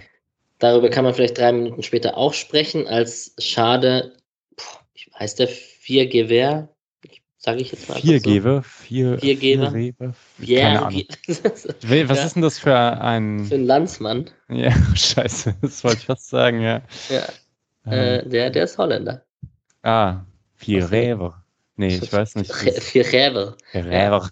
Ja. Okay, ihr wisst alle den linken Innenverteidiger von Fürth. ähm, den trifft Schade ziemlich äh, krass ähm, auf dem Knöchel. Und man sieht dann in dieser einen Slow-Mo, dass Schade äh, kurz zuvor am Ball ist. Und also meine Reaktion mit meinem Kumpel, mit dem ich dann am Abend die Sportschau noch geschaut habe, war, das ist halt total keine Absicht und das passiert halt leider in solchen Szenen und Schade ist wirklich am Ball. Hätte er sich trotzdem wahrscheinlich nicht beschweren können, wenn er da was kriegt, ne? Aber Gelb hat er auch nicht bekommen. Darf er halt nicht, ne? Doch, darf er. Am Ende muss eigentlich immer die richtige Entscheidung stehen. Dann hätte er ja wohl Gelb kriegen müssen. Eigentlich hätte er Gelb. Also, oder er sagt dann halt echt, dass es. Er sagt, glaube ich, das ist kein Foul, weil sonst hätte er, also das habe ich dann auch gesagt im Stadion, wenn er kein Gelb gibt, muss es eigentlich, es gab, glaube ich, ich bin mir nicht sicher, ob es Freistoß gab, aber ich glaube nicht, dass es Freistoß nee, gab. Nee, nee, es gab dann ähm, Dingens, ne? Und dementsprechend muss er gesagt haben, es ist kein Foul. Also dementsprechend, also es kann okay. eigentlich nicht anders, nicht anders funktionieren. Und ich glaube halt dadurch, dass er, dass er quasi im Ballbesitz ist und nicht getrennt wird und dann rankommt, ist es relevanter, dass er erst den Ball spielt und dann darauf landet, dass es dann wirklich mehr ist. Der Vierte spritzt dazwischen, nachdem der Ball gespielt ist und kriegt dann den Fuß halt, er kriegt dann den Fuß so fies ab. Aber ehrlich gesagt, hätte ich dir vorher, jetzt hätte man mir das blind gezeigt, nur die Wiederholung hätte ich dir nicht sagen können, was bei rauskommt. Also als ich die erste Wiederholung gesehen habe, dachte ich, scheiße, ist rot. Ja. Weil, also da vom, vom Trefferbild her, und ich verstehe auch nicht genau, warum Schade die Sohle da so offen hat. Also eigentlich ist das auch nicht unbedingt in dem Bewegungsablauf so ganz natürlich drin, finde ich. Ich glaube, er rutscht einfach von dem, was ja schon öfter passiert ist. Ne? Er rutscht halt leicht von dem Ball ab. Also er, er geht ein lange, macht das Bein lange, um an den Ball noch zu kommen, weil der Mann reinkommt und rutscht dann so leicht, also der Ball fliegt dann noch weg und er rutscht mit der Sohle halt ein bisschen weiter. Ich glaube, das ist ja bei einigen dieser Treffer auch manchmal so, dass wenn man den Ball versucht zu spielen und dann tatsächlich den Kontakt hat, bleibt halt die Sohle noch länger dran, weil du mit der halt oben auf den Ball wolltest. Aber ich spiele doch mit, der Sohle, also ich trete doch In nicht. In dem Fall schon. Also wenn du es nochmal anschaust, ist schon, also es ergibt schon Sinn, warum er, warum er versucht, da so hinzukommen. Ähm, es wäre was anderes, wenn der Ball überhaupt nicht vor ihm wäre, sozusagen, sondern von der Seite so reinkommt und er versucht, ihn so zu spielen, dann ist es mehr seine Schuld, nehme ich an. Aber so, dass er im Ballbesitz ist und halt mit dem Ball läuft und ihn dann gerade noch versucht wegzuspielen, bevor der Gegenspieler kommt, macht vermutlich einen Unterschied. Aber wie es, wie es, also wie bei dir, als ich Wiederholung gesehen habe, dachte ich auch nicht, wusste ich jetzt auch nicht. Im Stadion hatte ich natürlich eh keine Ahnung und wäre sehr, sehr sauer gewesen. Prinzipiell würde ich halt sagen, einfach bei solchen Treffern, ich finde, wenn es nicht so ganz klar ist, dass da überhaupt gar keine Fahrlässigkeit oder so dabei ist, will ich sogar rote Karten sehen. Also einfach weil weil es halt saugefährlich ist und keine Ahnung, was der jetzt hat, ähm, da verletzen sich Leute. So. Und ich hätte es eigentlich gerne, dass man, dass man Spielern so einimpft, ihr äh, versucht nie die offene Sohle so zu halten, dass ihr damit jemanden über den Knöchel trefft. Ja, okay. aber hey, ich habe mich auch gefreut. Also, weil es wäre schon blöd gewesen für, für ihn, da jetzt auszufallen. Ich weiß nicht, darf er dann in der zweiten, er darf dann da spielen, oder? Das haben wir auch diskutiert. Ich weiß es nicht. Hm. Ich würde sagen, nein. Eigentlich, intuitiv. Ja, ich dachte, das klären wir bis zur nächsten. Ja. Mhm. Also ich glaube, Patrick meinte, dass Nico Schlotterbeck damals sein Debüt bei uns bekommen hätte, weil er der zweiten gesperrt wäre. Aber das war halt auch noch Regionalliga und unklar, ob das dann einen Unterschied macht, weil es nicht, äh, weil es jetzt dann in der dritten Liga oder so, ich weiß es nicht. Schreibt in die Kommentare. Ähm, genau. wenn Interaktion, sehr gut. Alright, ich äh, versuche mal durch die nächsten Highlights ein bisschen durchzumarschieren. Wir haben in der 61. Minute Leveling, der sich den Ball an Günther vorbeilegt. Und da finde ich, es gibt nachher noch eine Szene, wo es nochmal Leveling gegen Günther in, in entferntem äh, Maße ist. Und Günther defensiv vielleicht nicht mit seinem aller, allerbesten Tag. Ist das eine gewagte These, Julian? Wie hast du es gesehen? Nee, ging mir auch so. Also ganze zweite Halbzeit fand ich Leveling sehr, sehr gut und äh, hatte dann mehrere Szenen, wo Günther aus, aus verschiedenen Winkeln nicht an ihn rankommt. Und entweder hat er schon vorher viel Platz oder er kommt raus und ähm, ja, also ist entweder zu spät oder gibt ihm echt ziemlich viel Winkel auf den Schuss. Und Freiburg hatte schon vor dem Anschluss ein paar Mal eher Glück, dass da weniger draus geworden ist. Und mit anderer Qualität von Mitspielern hätte da auch noch mehr rumkommen können. Aber also wenn es einen gefährlichen Vierter gab, dann auf jeden Fall Leveling und das spricht dann natürlich auch immer ein bisschen negativ über seinen Gegenspieler. Yes. Ja. In der 62. Minute habe ich, das habe ich noch kurz rausgeschrieben, war diese besagte Szene, wo Lienhardt und Schlotterbeck an der gegnerischen Eckfahne den Ball reinpressen gegen den, gegen den Vierter. Die musste ich noch mit aufnehmen. Da war zum Glück auch die Minute dabei, weil das stand auch nirgendwo. Ähm, ja, spricht für die beiden im Gegenpressing nach der, nach der Situation, da schnell noch den Ball zu holen, damit es nicht gefährlich wird. Und spricht aber auch für den, also für den SC quasi, was da, also da, wie man das absichert, welches Selbstvertrauen man da auch hat, dass, äh, da, also dass nach dem Standard eben keiner der beiden, ich weiß gar nicht, was die Szene davor war, keiner der beiden wirklich zurück ist, sondern sich dazu getraut hat, die ganze Mannschaft. Ich weiß nicht, ob das perfekt so ist, aber ich habe es sehr gefeiert im Stadion. Als dann, ich meinte, das ist völlig verrückt, dass Lienhardt da gerade ein Pressing macht und dann war, der nächste war dann äh, Schlotterberg und danach waren sie es einfach beide zusammen. Das war schon ein bisschen Albtraum für, für den armen äh, Vierter. Dann kam eigentlich eine recht gute Phase für Freiburg nochmal, wo einmal Höhler setzt sich durch äh, und für, übersieht links den freien Grifo, oh. äh, wo Fürth klären kann. Ja. Das, also, da weiß nicht, was da passiert ist. Mann. Ich habe es nicht gesehen. ja. ja. Hm. Und es gab ähm, noch davor, dass Günther in den Strafraum zieht nach Pass von Grifo und ähm, Jean gesucht hat. Und mit, da gab es auch eine Ecke danach. Aber dann, ähm, also nach diesen zwei Chancen für Freiburg, gab es einmal nochmal diesen Leveling-Schuss aus der Distanz, den Flecken im Nachfassen hat. Der ist vielleicht noch sehr erwähnenswert, weil ich, da habe ich explizit auf Lienhardt geachtet, der dann seinen Körper zwischen Gegenspieler und Torwart reinstellt, bis Flecken den Ball im Nachfass hat. Also ich weiß nicht, ob ich die Szene präsent ist, aber mhm. Leveling schießt, Flecken lässt ihn nach vorne prallen, was eigentlich nicht passieren darf, aber ist in der Situation passiert. Und Lienhardt stellt so seinen ganzen Körper in den Gegenspieler rein, bis Flecken so ein, zwei Sekunden hat, um aufzustehen und den Ball sich nochmal zu grabben. Ähm, das kann man schneller machen, oder? Von Flecken? Ja. Ja, das es, ist, es ist so ein bisschen behäbig irgendwie, ja, das dass stimmt. er da so aufsteht und dann da ist äh, so Lienhardt muss den auch ein bisschen wegdrücken. Ja, ja, ja. Genau, und in der gleichen Minute, beziehungsweise eine Minute später, ähm, muss man wohl die Flanke von Regota loben.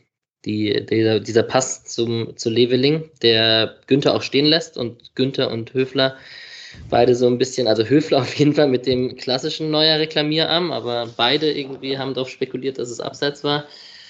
Ja, aber die Flanke von Hügota ist, glaube ich, das Schönste an diesem Tor und ein bisschen äh, 2-1 aus dem Nichts, wo man kurz mal dachte, ach nö, so ein Spiel nicht hergeben.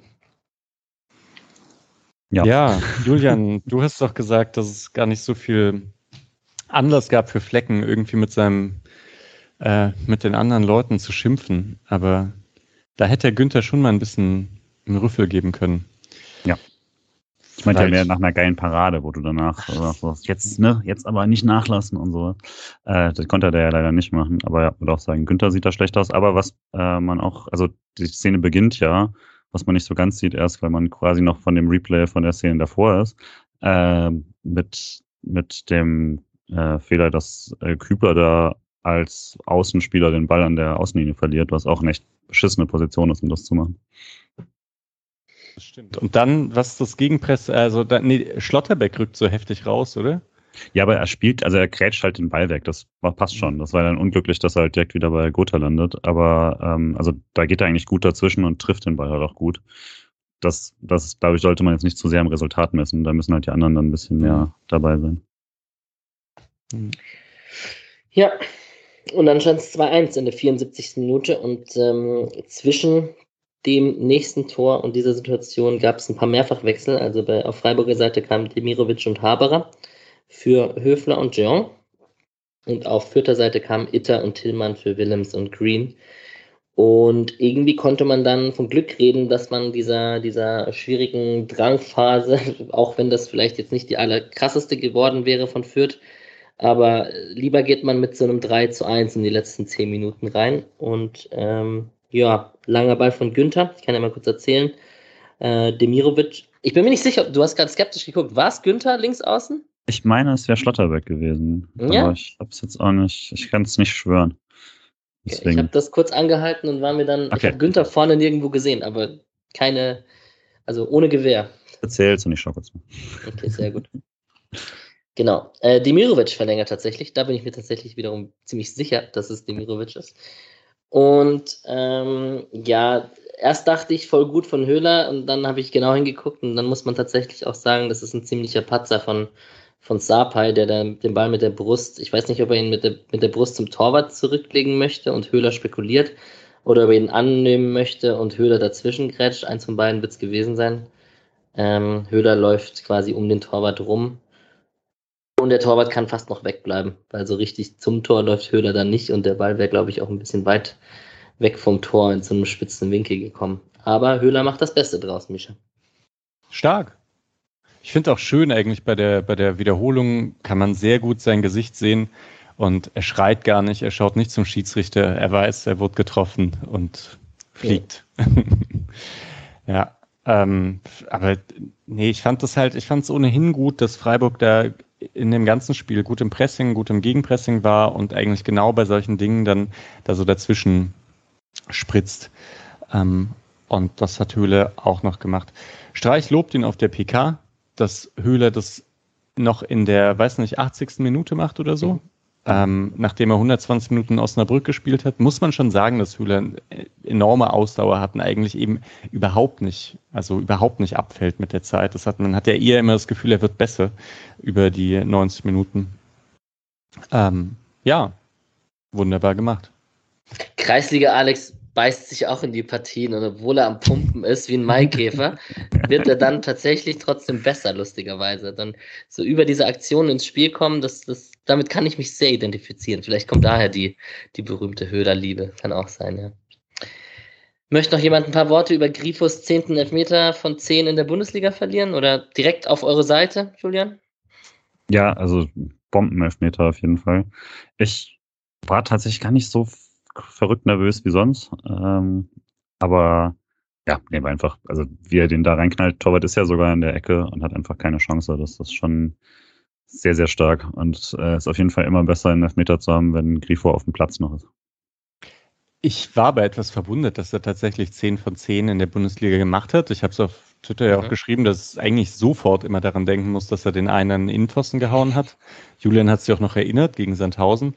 Und das ist mir so im Kopf geblieben. Ich glaube, weil es eine Zeit war, wo ein paar Elfmeter verschossen wurden insgesamt von Freiburg und ich dann das Gefühl hatte, der, es gibt gerade keinen guten Elfmeterschützen bei Freiburg. Ähm, ja, dass ich dann jetzt nicht erwartet habe, dass, dass Grifo so eine gute Elfe-Ausbeute hat. Und man muss ja auch zugeben, die äh, anderen Elfmeter, die ich so im Kopf habe, keiner war so in den Winkel gehauen wie dieser. Das war fast sein bester, finde ich. Außer ja, gegen Schalke, gegen Nübel. Ja.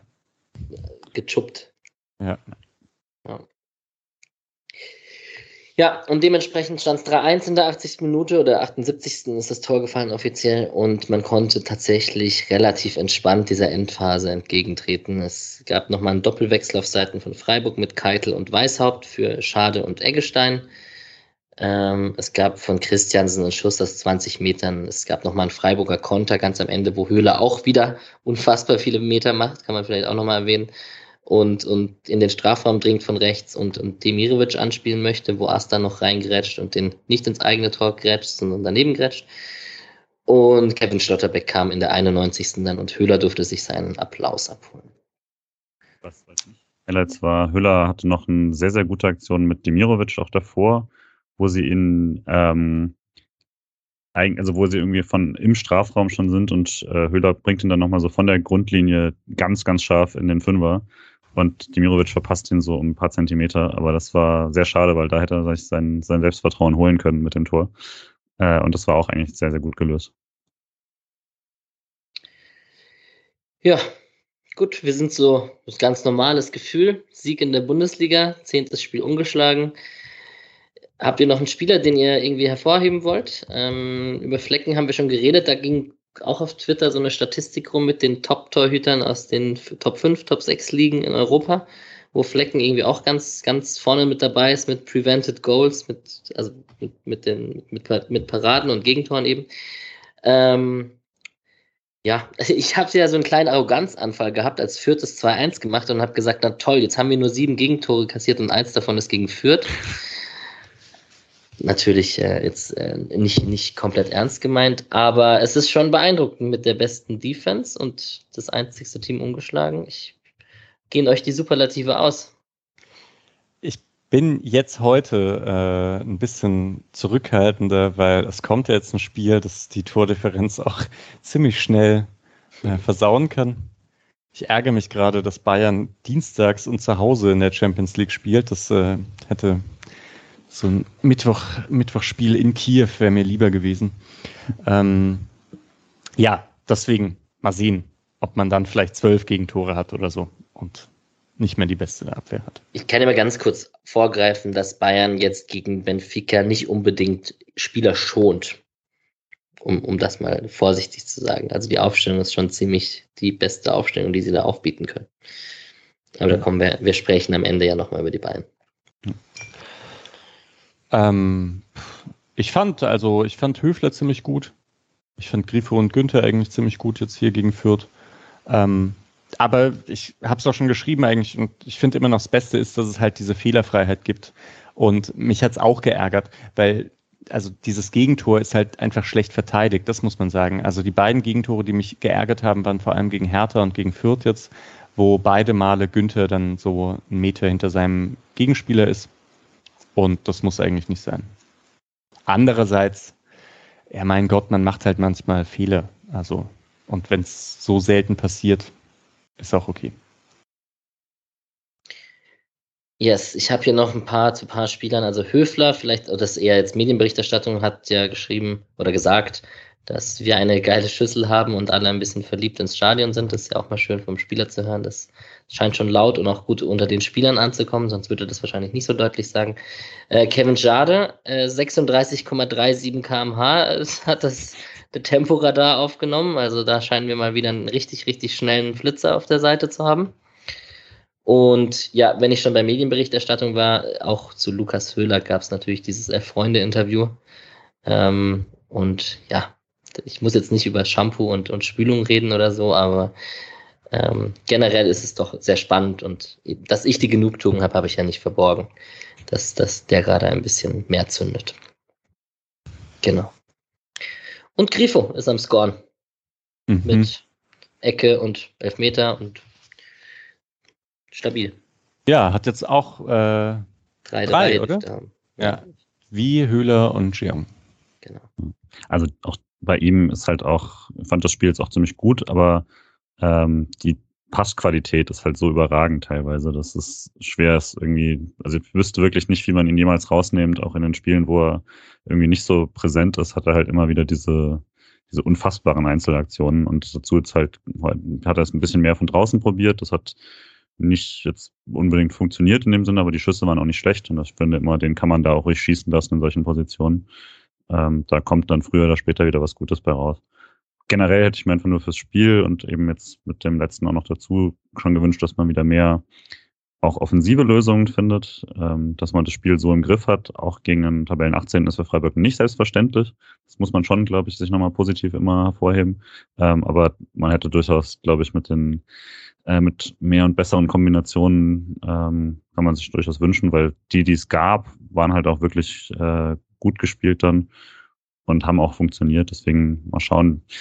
Gegen Bayern wird es vermutlich ein bisschen anders vom Spielverlauf. Ähm, aber auch in den Spielen danach, Frankfurt-Bochum, äh, wird man vermutlich da spielerisch noch ein paar Lösungen finden müssen und nicht, nicht auf die setzen, dass jetzt alle drei Tore waren ja dann doch bisschen Glück oder ähm, Fehler von Fürth dabei. Und äh, das, die Gefallen tut einem natürlich auch nicht jede Mannschaft, auch wenn man es erzwingt. Ich glaube, interessant wird es auch so gegen Union. Gut, mhm. gegen Mainz und Köln hat man jetzt schon gespielt, ne? aber eigentlich gegen, gegen die Gegner kann es heftig werden. Aber genau. gut, dann macht man halt wieder 0-0, 1-1. Ne? Also auch okay. Auch okay. Über die Statistik brauchen wir bei dem Spiel, glaube ich, nicht groß reden. Dass der Sieg so in Ordnung geht, ist, glaube ich, äh, ziemlich geklärt und haben wir jetzt auch ausführlich besprochen. Felix Brüch als Schiedsrichter, ich denke, wir haben sicherlich vielleicht in der einen oder, einen oder anderen Situation mit dem Elfmeter und mit der roten Karte und so jetzt äh, Glück gehabt, beziehungsweise kein Pech gehabt. Ähm, aber im Großen und Ganzen ging das auch so in Ordnung und ich würde mal die These aufstellen, dass wir ähm, heute an diesem Tag vielleicht auch so gewonnen hätten, wenn es eine rote Karte für Schade gegeben hätte oder sowas. Vielleicht auch nicht. Micha schmunzelt. Ja, ja, nee, nee, aber ich, weil ich genau das gleiche Gefühl habe, aber ähm, es ist ein bisschen. Der komisch. Höhenflug. Ja, der Höhenflug. ja. ja. Ähm, Spieler des Spiels, habt ihr euch schon entschieden? Patrick müssen wir noch fragen. Oder nee, er hat es gesagt, direkt. gesagt. Hat er Höfler gesagt, hatte? Glaube ich. und irgendwas 2-1 Bayern oder so, glaube ich. Also ich sag, ich sag halt auch Höfle auf jeden Fall und schau noch, ob er was. Dann Julian.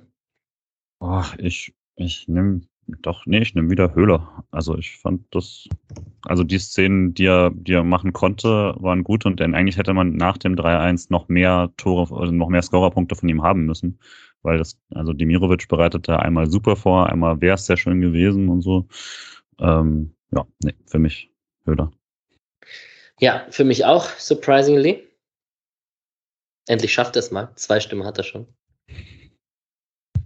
Oh Mann, ey. Und ich glaube, ich habe es überscrollt, ne? Hm. Naja, wir werden es nach. Ja. Genau. Ansonsten, was kann man noch sagen? Die Ultrasam oder die Fanszene hat Dietmar Haupte Lügenwicht, deinen Impfstoff gibt es bis heute nicht, äh, einmal kurz hochgehalten. Das sorgt in der Runde hier für ein bisschen Gelächter. Sehr gut. Und ähm, ja, Patrick hat noch ganz viel erzählt im Rasenpunkt zum SC und der aktuellen Situation.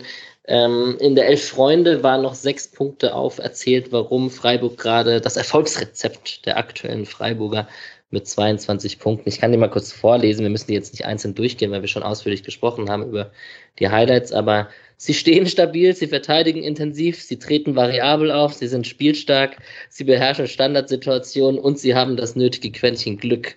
Also das einmal kurz alle, alles aufgezählt, was so eine erfolgreiche Fußballmannschaft eigentlich ausmacht. Ähm, Julian, was soll uns bremsen hier gerade? Naja, wenn es blöd läuft, die Bayern, ne? Also. das sind nette Punkte, aber äh, naja, die eine Sache, die dazu käme, wäre ja dann tatsächlich, ähm, was Patrick auch meinte, was in der Liste fehlt, sowas wie Verletzungsfreiheit. Das ist jetzt so ein bisschen weggefallen, aber hat ja dann doch wieder geklappt, wenn es da mehr Probleme gibt. Aber ansonsten, ja, mal gucken. Ja, okay. und kann halt immer, kann immer irgendwie schlecht laufen. Also die nächsten Gegner sind ja auch interessant. Einfach. Bayern, Frankfurt, Bochum. Ähm, kann alles passieren. Ja. Höfler hat er gesagt. Höfler hat gesagt. Dann Höfler und Höhler. Ich glaube, das gab schon mal diese Kombo von diesen zweien. Dann kann man das F wieder in Klammern setzen und dann. Genau. Das ist so toll. Mhm. So, dann würde ich doch gerne zum Bundesligaspieltag kommen. Auch da kann man wahrscheinlich gerade wieder nochmal an Patrick und den Rasenfunk hinweisen, die das ausführlichst auseinandergenommen haben. Ähm, was ist euch denn so im Gedächtnis geblieben von diesem Spieltag? Vielleicht Kofeld, der gerade in der Champions League gewonnen hat und jetzt 2-0 in Leverkusen gewinnt. Und ich hätte nicht gedacht, dass er, also ich halte, ich war ja nicht sein größter Fan. Ich finde es ganz gut, weil äh, gerade hier die Frankfurter äh, Bubble ist ja äh, sehr, sehr anti-Kofeld und dann finde ich es immer ganz lustig, wenn, wenn sowas einfach mal funktioniert. Ansonsten habe ich keine starken Meinungen dazu, schon gar nicht zu Wolfsburg. Ähm, und generell fand ich den Spieltag jetzt nicht besonders auffällig in irgendwas. Ich würde sagen, größtenteils die Favoriten gewonnen. Augsburg natürlich ein bisschen überraschend, gerade in der Höhe, aber da geht es halt Stuttgart auch nicht so gut. Ähm, und ja, ansonsten würde ich sagen, jetzt kein besonders bemerkenswerter Bundesligaspieltag insgesamt. Vielleicht Eintracht. Ja. Macht Stuttgart. Ja, ich, ich, ich wollte nur sagen, Stuttgart fängt an, in eine gefährliche Situation zu kommen, wenn die nicht äh, punkten und ähm, 4-1 gegen Augsburg wird mich ärgern, so ganz generell. Richtig hart. Also es ist wirklich spannend, was passiert, wenn Kalajdzic und Silas wiederkommen. Mhm. So da, aber man weiß halt nicht genau, wie die wiederkommen, weil die einfach Ewigkeiten nicht gespielt haben. Deswegen kann man sich halt vorstellen, dass die sofort dann wieder durchstarten. Man kann sich aber auch vorstellen, dass es nicht funktioniert. Ja. Ich glaube, absteigen werden sie trotzdem nicht. Es ist mit Bochum und Augsburg. Ja, obwohl ich meine, Augsburg hat 4-1 gewonnen, aber es ist auch, ach, ich weiß nicht, Augsburg ist schon nicht so gut. Es waren jetzt auch einfach nur Standardtore und konnte, aber wenn Augsburg eben hinten liegt, dann haben die auch überhaupt keine, überhaupt keine Möglichkeiten. Und so das, was man sich gedacht hat, dass vielleicht unter Weinziel so ein bisschen äh, spielerisch was dazukommt, passiert überhaupt nicht. Und Dorsch sitzt jetzt auch auf der Bank und so, was alle so abgefeiert haben. Und ich glaube auch einige äh, Freiburg-Fans im Transfermarktforum sich sehr geärgert haben, dass Dorsch nicht zu Freiburg kommt. Ähm, mhm. Ja, ich glaube, ist in Ordnung. Ähm, obwohl mir das vielleicht in, in äh, sieben, acht Wochen auch wieder auf die Füße fallen kann. Mhm. Eintracht fand ich krass, dass die dann Punkt holen gegen Leipzig, absolut unverdient. Und Leipzig ist mit der Chancenverwertung, äh, ja, wie und in besten Nagelsmann-Zeiten eigentlich. Gladbach hat es geschafft, den Bayern-Fluch, also nach einem Sieg gegen die Bayern, äh, gegen Bochum 2 zu 1 zu gewinnen. Die scheinen sich jetzt allgemein von den Ergebnissen, aber auch von der Leistung logischerweise auch gegen Bayern äh, jetzt ein bisschen gefangen zu haben. Und ähm, also da geht der Trend auf jeden Fall nach oben. Und ja, die Top 3, also Dortmund, Bayern und Freiburg mit souveränen Siegen, ist natürlich ist ja logisch. Und ja, ansonsten, ich freue mich immer, wenn die Hertha verliert, aber das hört hier der Big City Club nicht so gerne. Aber, aber man muss ja auch sagen, dass ich freue mich einfach für, um, ich freue mich über einen Hoffenheimer Sieg gegen die Hertha. Ich weiß nicht, was da los ist, aber es ist so schlimm. Naja. Kann ich, kann ich aber auch ein bisschen nachvollziehen. Verbindet dann ja mit der Hertha vielleicht etwas mehr. Ja. Und ich würde aber auch sagen, dass jetzt der Drittplatzierte mit Vincenzo Grifo und ähm, ja, also klangvollere Namen als Torschützen aufzubieten hat, wie Steffen Tigges. Ähm, der dann ja, nach dem Standard irgendwie das Tor macht. Es ist echt ein bisschen schade, ne? dass Haaland jetzt verletzt ist. Sonst kann bei dem Wort schade nicht mehr weghören. Das ah, wirklich ja, aufrichtig leid. Blöd. Wir sagen jetzt immer, es ist blöd. Ja. Aber immerhin 2-0 gegen Köln gewonnen. Das sind eigentlich genau die Spiele, die Dortmund früher verloren hätte. Das scheint ja ganz gut auszusehen. Und hey, 24 Punkte und Bayern 25 Punkte. Da könnte was gehen, obwohl ich eigentlich auch nicht dran glaube, wenn man sieht, dass Bayern irgendwie schon 35 Tore geschossen hat oder so. 38 nach dem 8, Spiel. 38. Verrückt. Echt 3,8 Tore pro Spiel. Ja. Also ja, okay, das bedeutet, wenn, wenn Freiburg irgendwie 4-1 verliert oder so, ist man absolut im Durchschnitt. Ja. Mhm. ja, aber Freiburg hat ja auch nur 0,7 pro Spiel kassiert. Ja. Ah, ja. Also irgendwo werden sie sich vielleicht in der Mitte treffen. Mhm. Gut, ich würde mal kurz meinen Leihspieler und andere Mannschaften Block machen, bevor wir auf das Spiel zu den Bayern äh, gegen die Bayern zu sprechen kommen. Ich habe einmal Gianluca Itter, haben wir schon besprochen, kam in der 76. gegen uns eben rein für, für Jetro Willems. Ähm, vielleicht noch da einmal die Frage, Julian, irgendwelche auffälligen Situationen von ihm, die dir im Gedächtnis geblieben sind in dieser Viertelstunde? Also mir ist jetzt nichts besonders aufgefallen. Ich habe natürlich nochmal hingeschaut, aber mh, hm, nee, also wenn es was gab, korrigiert mich bitte, aber ich habe es jetzt im Stadion nicht besonders gesehen, habe jetzt aber auch nicht irgendwie besonders drauf geachtet. Dafür war ich dann doch noch erst zu emotional angespannt, als es dann 2-1 stand und danach war es dann doch eher ein bisschen ausgelassen und äh, da habe ich dann auch nicht mehr so drauf geachtet. Champions League-Sänger äh, gingen vor. So, dann würde ich mal ganz kurz die anderen vier aufzählen. Die hatten echt eine ziemlich unerfolgreiche Woche. Ich habe mal noch die Pokale mit rausgeschrieben, weil die die letzte Woche ja, das war noch mittendrin. Ähm, Pieringer hat erst 1-0 gegen 68 verloren und ist mit Schalke aus dem Pokal geflogen.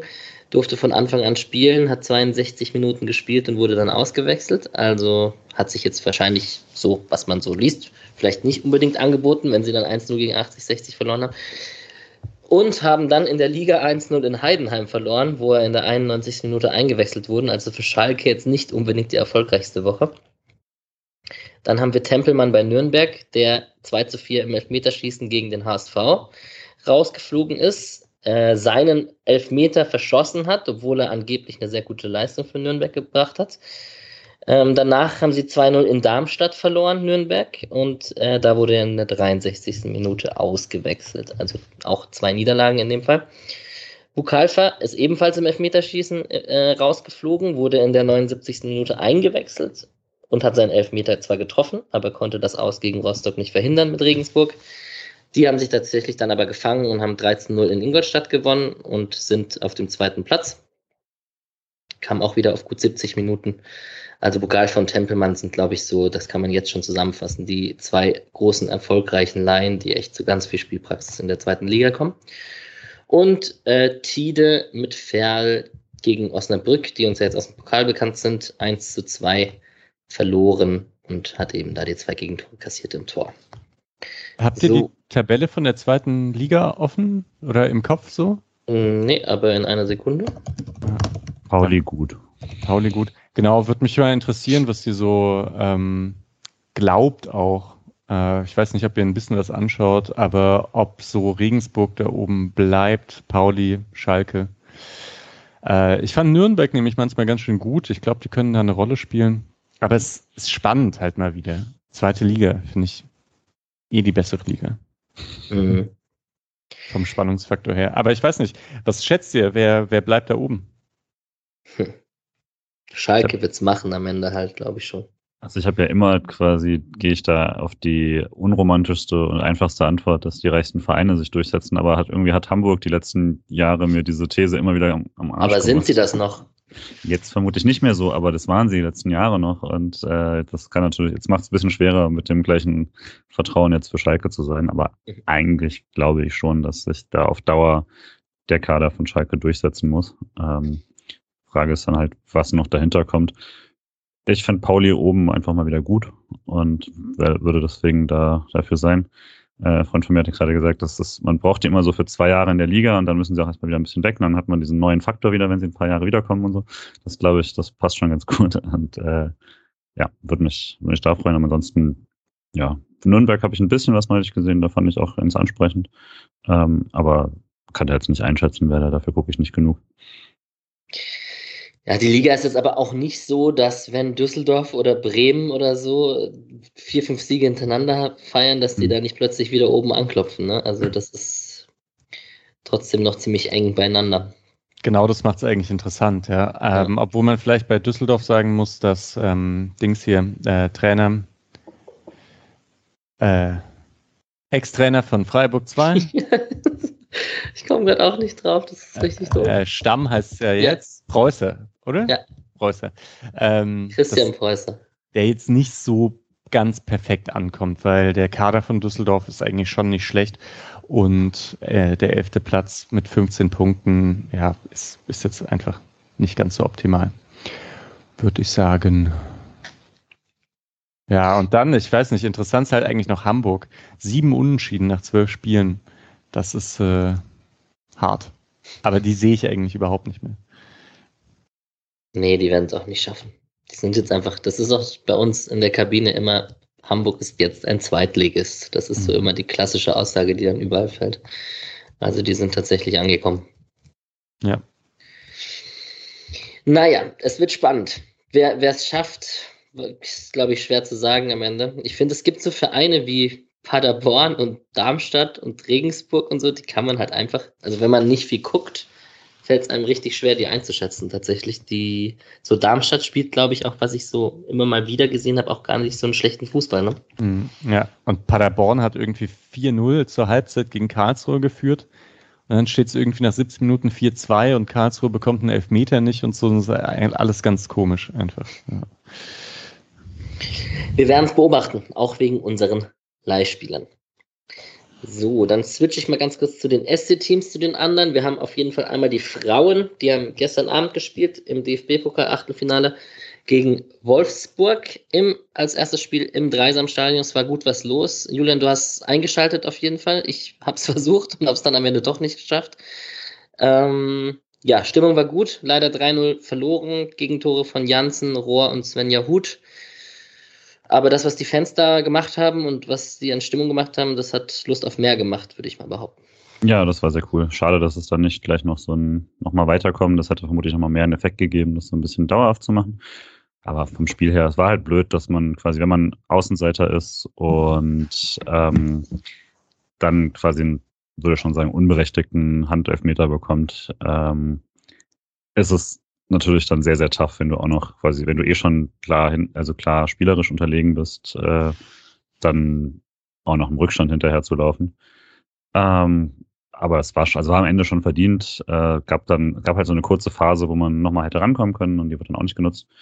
Aber so Nord war, war, war echt gut. 3000 Zuschauer waren es, glaube ich, am Ende oder ein bisschen mehr, was äh, für den SC auf jeden Fall eine sehr gute Zahl ist, gerade an einem Montagabend.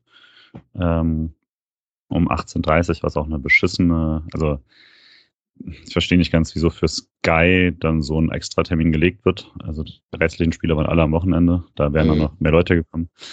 Aber ja, diese Vermarktungsstrategie des DFB im Vergleich zu allen anderen äh, europäischen großen äh, Ligen ist ja jetzt hinreichend bekannt. Ähm, aber denke, für die Leute da vor Ort war es auf jeden Fall, also wirkte sehr, sehr gut. Und ähm, ich glaube, die Spielerinnen haben sich auch sehr gefreut danach, ähm, dass, dass mal jemand, dass es quasi so ein Publikum gab. Genau. Also mal hoffen, dass es noch ein paar so Mobilisierungsaktionen gibt, immer wenn sich's anbietet und dass halt viele von denen einfach so auch ohne Mobilisierung dazukommen, äh, weil, weil wir es noch gar nicht hatten. Also im Stadion hing auch äh, an beiden Seiten der Süd ähm, so ein großes Banner, wo nochmal auf das Spiel hingewiesen wurde und so. Und genau, also es hat, das war, äh, fand ich sehr, sehr gut von der, von der Szene. Yes, also nochmal großes Lob an die aktive Fanszene, dass sie da unsere Frauen so toll und äh, zahlreich unterstützt haben. Wir haben am Sonntag, den 7.11. jetzt ein Auswärtsspiel bei Turbine Potsdam. Ich weiß jetzt tatsächlich gar nicht, um wie viel Uhr das ist, weil eigentlich ist das ja in direkter Nachbarschaft zu mir. Könnte man vielleicht eigentlich vorbeischauen, wenn das klappt. Ähm, es ging ziemlich rund auf Twitter, ich wollte jetzt noch mal einmal ganz kurz erwähnen, welchen Stellenwert das Frauenspiel in gewissen Online-Portalen wie zum Beispiel Kicker etc. hatte und an welcher Stelle das Spiel gelistet wurde und dass irgendwelche E-Sportarten oder Schachweltmeisterschaften, um es jetzt ganz polemisch auszudrücken, davor gelistet sind oder das Spiel gar nicht gelistet ist und ähm, im, im Ticker kein wirklicher Ticker ist, sondern nur die Tore etc. Also dass der Stellenwert nicht so hoch ist. Ähm, jemand eine Meinung von euch dazu? Also na klar, wir sagen, hä, das ist doof, aber ähm, vielleicht möchte da noch jemand ausdrücklich äh, eine Schelte verteilen. Ist jetzt ja so ein bisschen. Ja, jetzt, jetzt muss man ja, ne? Ja, äh, genau. Ja, genau, alles, was du schon gesagt hast. Ne? Ich finde es halt, es ist dann auch manchmal schwer zu unterscheiden, was jetzt äh, irgendwie Symptom und was Krankheit ist. Das hängt halt dann alles, also es bedingt sich dann natürlich alles immer, es wird schlecht Werbung gemacht und dann wird es schlecht ähm, dargestellt und dann kommt keiner und dann sagt man, ja, es kommt ja auch keiner und dann guckt es keiner und dann wird schlecht Werbung gemacht und so. Ähm, wenn sich da alle mal ein bisschen zusammenreißen würden, dann würde da auch deutlich mehr gehen. Das sieht man jeder anderen, äh, jedem anderen ähm, der großen Ligen.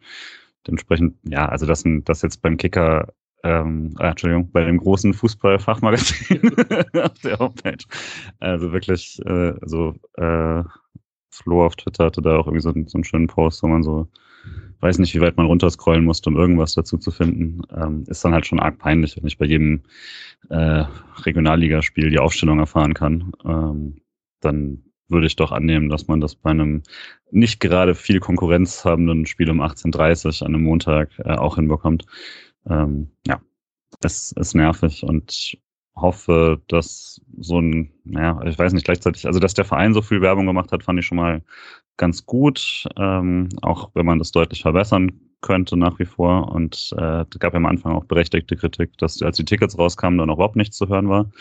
Dass man ein bisschen mehr Vorlaufzeit vielleicht in Zukunft machen kann. Ähm, denke, man sollte sich bei sowas, also ich finde es immer gut, den Kicker darunter zu machen, aber man muss sich, glaube ich, in erster Linie mal konzentrieren, was der eigene Verein da besser machen soll.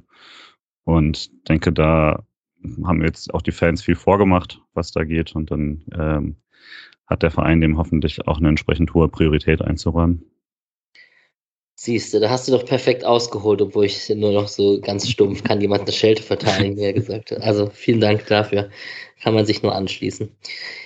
Zweite Mannschaft äh, hat 6 zu 0 gegen 1860 verloren. Äh, gar keine Chance gehabt, offensichtlich. Äh, Patrick hat wieder im Rasenfunk, ich sag's zum zehntausendsten Mal, ähm, erwähnt, dass da zum Beispiel so ein Spieler wie Sedilla gefehlt hat. Also einfach, dass ähm, da fehlt gerade die Unterstützung von Schade, Sedilla etc. etc. Die, die hat es dann jetzt auch vielleicht auf der Bank gebraucht. Oder 1816 ist einfach an sich äh, vielleicht besser als Tabellenplatz in der dritten Liga gerade aussagt und man, man hat an dem Tag einfach kein Land gesehen. Da wird es sicherlich um den Klassenerhalt gehen bis, bis lange, äh, bis lange zum Schluss. Ähm, es wird ziemlich äh, spannend zu sehen sein, wie sich die Mannschaft erschlagen kann und wie der SC damit umgeht und ob man unbedingt die Klasse halten möchte oder nicht. Ähm, aber das werden wir weiter beobachten. Die spielen jetzt am Samstag bei Waldhof Mannheim. Und dann werden wir mal sehen, wie das weitergeht. Die U19 hat 0 zu 1 gegen Fürth gewonnen. Und Das Tor hat Mika Bauer gemacht. Spielen jetzt am 11. Nee, jetzt am Samstag um 11 Uhr im DFB-Pokal gegen Wehen Wiesbaden. So. Ein kurzes Thema, bevor wir auf Bayern schauen, habe ich noch. Patrick, was hältst du von der Pokalauslosung gegen die TSG 1899 Hoffenheim? Ja, in vielerlei Hinsicht kein Wunschlos. Nein, äh, hallo zusammen. Ähm, Guten Abend. Genau, spät, spät besser als nie sozusagen. Ähm, nee, keine Ahnung. Ganz cool, weil viele Leute hinfahren können, aber unattraktiver Gegner auswärts. Trotzdem kein schwacher Gegner, nicht unbedingt das, auf das ich gehofft habe. Es ehrt dich natürlich, dass du nach deinem Star-Auftritt noch dir die Mühe machst, im Podcast Freiburg aufzutreten. Auf dem Boden der Tatsachen. Ja, genau. Es ist Wahnsinn. Es ist Wahnsinn. genau, noch ihr andere Meinung. Äh, für Julian, für dich ist es nicht weit weg. Du wirst wahrscheinlich versuchen, ins Stadion zu fahren in Hoffenheim. Ähm, ja, und dann klatschen wir die halt weg. Wir schwimmen ja auf der Erfolgswelle. Also auch noch im Januar. Äh, auch noch im Januar, das wird eigentlich, ja, das ist das Spannende. Ich, man muss halt sagen, es hätte schlimmere Lose gegeben. Also ja. attraktiv, unattraktivere vielleicht nicht, aber es hätte auf jeden Fall schwierigere Lose gegeben. Und da freue ich mich ja schon, weil ich einfach hoffe, dass in so einem, in so einer Saison Viertelfinale wäre schon cool. Und dann, ich weiß nicht, gegen den Gewinner von 1860 in Karlsruhe, vielleicht, vielleicht die zweite rächen gegen 1860, 6-0. ein gutes Spiel, also ne, jetzt irgendwie ein okayes Spiel gegen Hoffenheim machen, einmal Losglück, ein super Spiel und dann Finale. Ah. In Berlin. Perfekt.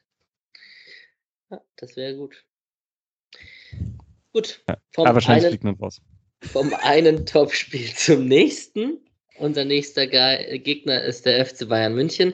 Ich schaue gerade mal rein. Bayern führt gerade 2 zu 0 gegen Benfica Lissabon. Lewandowski und Gnabry haben getroffen. Pavard, Upamecano, Neuer, Nianzu, Kimmich, Coman, Gnabry, Goretzka, Sané, Davis und Lewandowski. Das ist eine ziemlich starke Aufstellung. Wenn man sich so die Bank anguckt, sieht das ziemlich aus. Danach, die äh, wollen Vollgas geben. Ist das schon, also schon für Freiburg ist es logischerweise nicht, wenn sie Vollgas geben aber ähm, ist wahrscheinlich auch genug Ruhezeit, Micha. Du hast schon davon gesprochen. Dienstag, Samstag in Bayern spielen sie beide Spiele.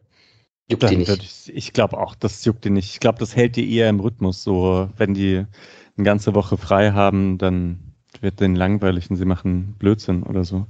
Ich sehe das Spiel gerade nebenher und Kingsley Coman ist jetzt wieder voll angekommen und der Typ spielt die schwindlig. Ich bekomme richtig Angst schon. Also vor allem rechte Seite spielte und ich weiß nicht, wenn da so einen aufgerückten Günther hat, sehe ich, äh, sehe ich schwarz. Also so muss Schlotterbeck vielleicht halt wieder alles regeln. Aber der hat sich eigentlich um Lewandowski zu kümmern. Also ja, ich bin sehr gespannt. Es gab ja viele gute Auftritte gegen die Bayern letzte Zeit. Ich weiß gar nicht, wann das letzte schlechte Spiel von Freiburg gegen Bayern war. Deswegen ein bisschen optimistisch bin ich schon. Aber wie gesagt, sie schießen durchschnittlich fast vier Tore. Ja, ist vielleicht die Frage mit der Erwartung, wie, wie die Herangehensweise von Freiburg ist. Die Pressekonferenz wird jetzt wahrscheinlich übermorgen sein von Freiburg. Streich lässt sich mittlerweile ja so gut wie gar nicht mehr in die Karten gucken, was Dreier- oder Viererkarte betrifft. Ähm, also du hast gerade erwähnt mit Nico Schlotterbeck und so, ich, man könnte man ja dann fast davon ausgehen, dass sich irgendwie so zum Beispiel ein Gulde oder ein Kevin Schlotterbeck oder ein Dean hat in der Mitte um Lewandowski kümmert und Nico Schlotterbeck zum Beispiel da den Günther absichern kann auf der einen Seite und auf der rechten Seite. Ja, wer auch immer. Könnte ja eine These sein für die Dreierkette. Du stellst die These Dreierkette auf? Ich stelle jetzt die These Dreierkette auf. Nachdem du das gesagt hast mit Nico Schlotterbeck, muss ich um den einen und um den anderen kümmern, ja. Ich mache ich mach noch eine gewagte These. Schade spielt wieder von Anfang an. Mhm. Ähm, ja, und wird sich Laufduelle mit Upamecano liefern. Im ich glaube, das ist gar nicht so gewagt. Also die Idee von Streich, da schnelle äh, Spieler gegen Bayern zu haben, ist, glaube ich, jetzt mittlerweile relativ konstant, oder? Dann sag du doch also, was Gewagtes. Nee, ich, weiß, ich, ich stimme dir ja zu. Also ich glaube tatsächlich, ja, ja. das ist eine gute, realistische Chance. Ja. Sehr gut. Patrick, bist bereit? Ich habe die anderen am, am, Anfang dieser Episode gefragt, bist du bereit fürs Topspiel? Fühlst du dich als Topmannschaft momentan? Ich versuche die Champions League-Hymne wegzulassen. Es ist ja, die steht ja sowieso schon unter einem guten Omen mit unserer 100. Episode nächste Woche. Hm. Ja, eigentlich ist man schon eine Top-Mannschaft, oder? Also, so, so Merkmal von der Top-Mannschaft ist eigentlich, dass du halt irgendwie ein konstant hohes Niveau hast, äh, ohne große Abfälle. Und ich würde schon sagen, dass man das Selbstbewusstsein haben kann inzwischen. Also ähm, klar, man, man geht als klarer Außenseiter nach München, wie man immer fährt. Daran hat sich nichts geändert, auch nicht großartig im Vergleich zu den letzten Jahren. Ähm, aber ich sehe jetzt keinen, also ich habe es schon im Rasenfunk gesagt. Ich äh, finde, man hat in den letzten Jahren häufig mit äh, mutigem hohen Anlaufen, äh, mit viel Physis in Bayern häufig Probleme gemacht und ich sehe nicht, warum man mit dem aktuellen Selbstbewusstsein das nicht machen sollte. Und äh, ich halte Kevin Schade auch für relativ wahrscheinlich, wenn man sieht, was Bayern gegen Avonie und Becker für Probleme hatte. Ja, Probleme, du hast schon recht, aber irgendwie gewinnen sie es halt trotzdem 5-2. Ja. ja. Gut, dann brauche ich einen Ergebnistipp. Ich fange an mit einem 2 zu 2. 3-2 Freiburg. 4-2 Bayern. Ah, sorry. 3-1 Bayern. 4-2 Bayern. 3-1 Bayern. 4-2 Bayern. Höhler muss eigentlich treffen, ne? Der trifft mhm. immer gegen Bayern. Logisch trifft er. Oh, und schade mit seinem ersten Tor. Das wäre schön. Gut, dann würde ich sagen, Dienstagabend, wir laden schnell hoch, dass die Woche, es ist eine kürzere Woche zum Anhören bis zum Bayern-Spiel und bis zur Pressekonferenz und bis es neue Informationen gibt quasi. Und ich wünsche den Dreien hier, jetzt sind wir die Viererkette, ganz genau, einen schönen Abend. Wir sprechen noch kurz, deswegen sind wir hier zu viert, kleiner Spoiler-Alarm, weil wir haben ja die hundertste Episode nächste Woche. Und vielleicht gibt es die eine oder andere Überraschung. Mal schauen. Vielleicht auch nicht. Aber ich denke schon. Einen schönen Abend euch drei. Ciao. Ciao. Tschüss. Danke für die späte Einwechslung.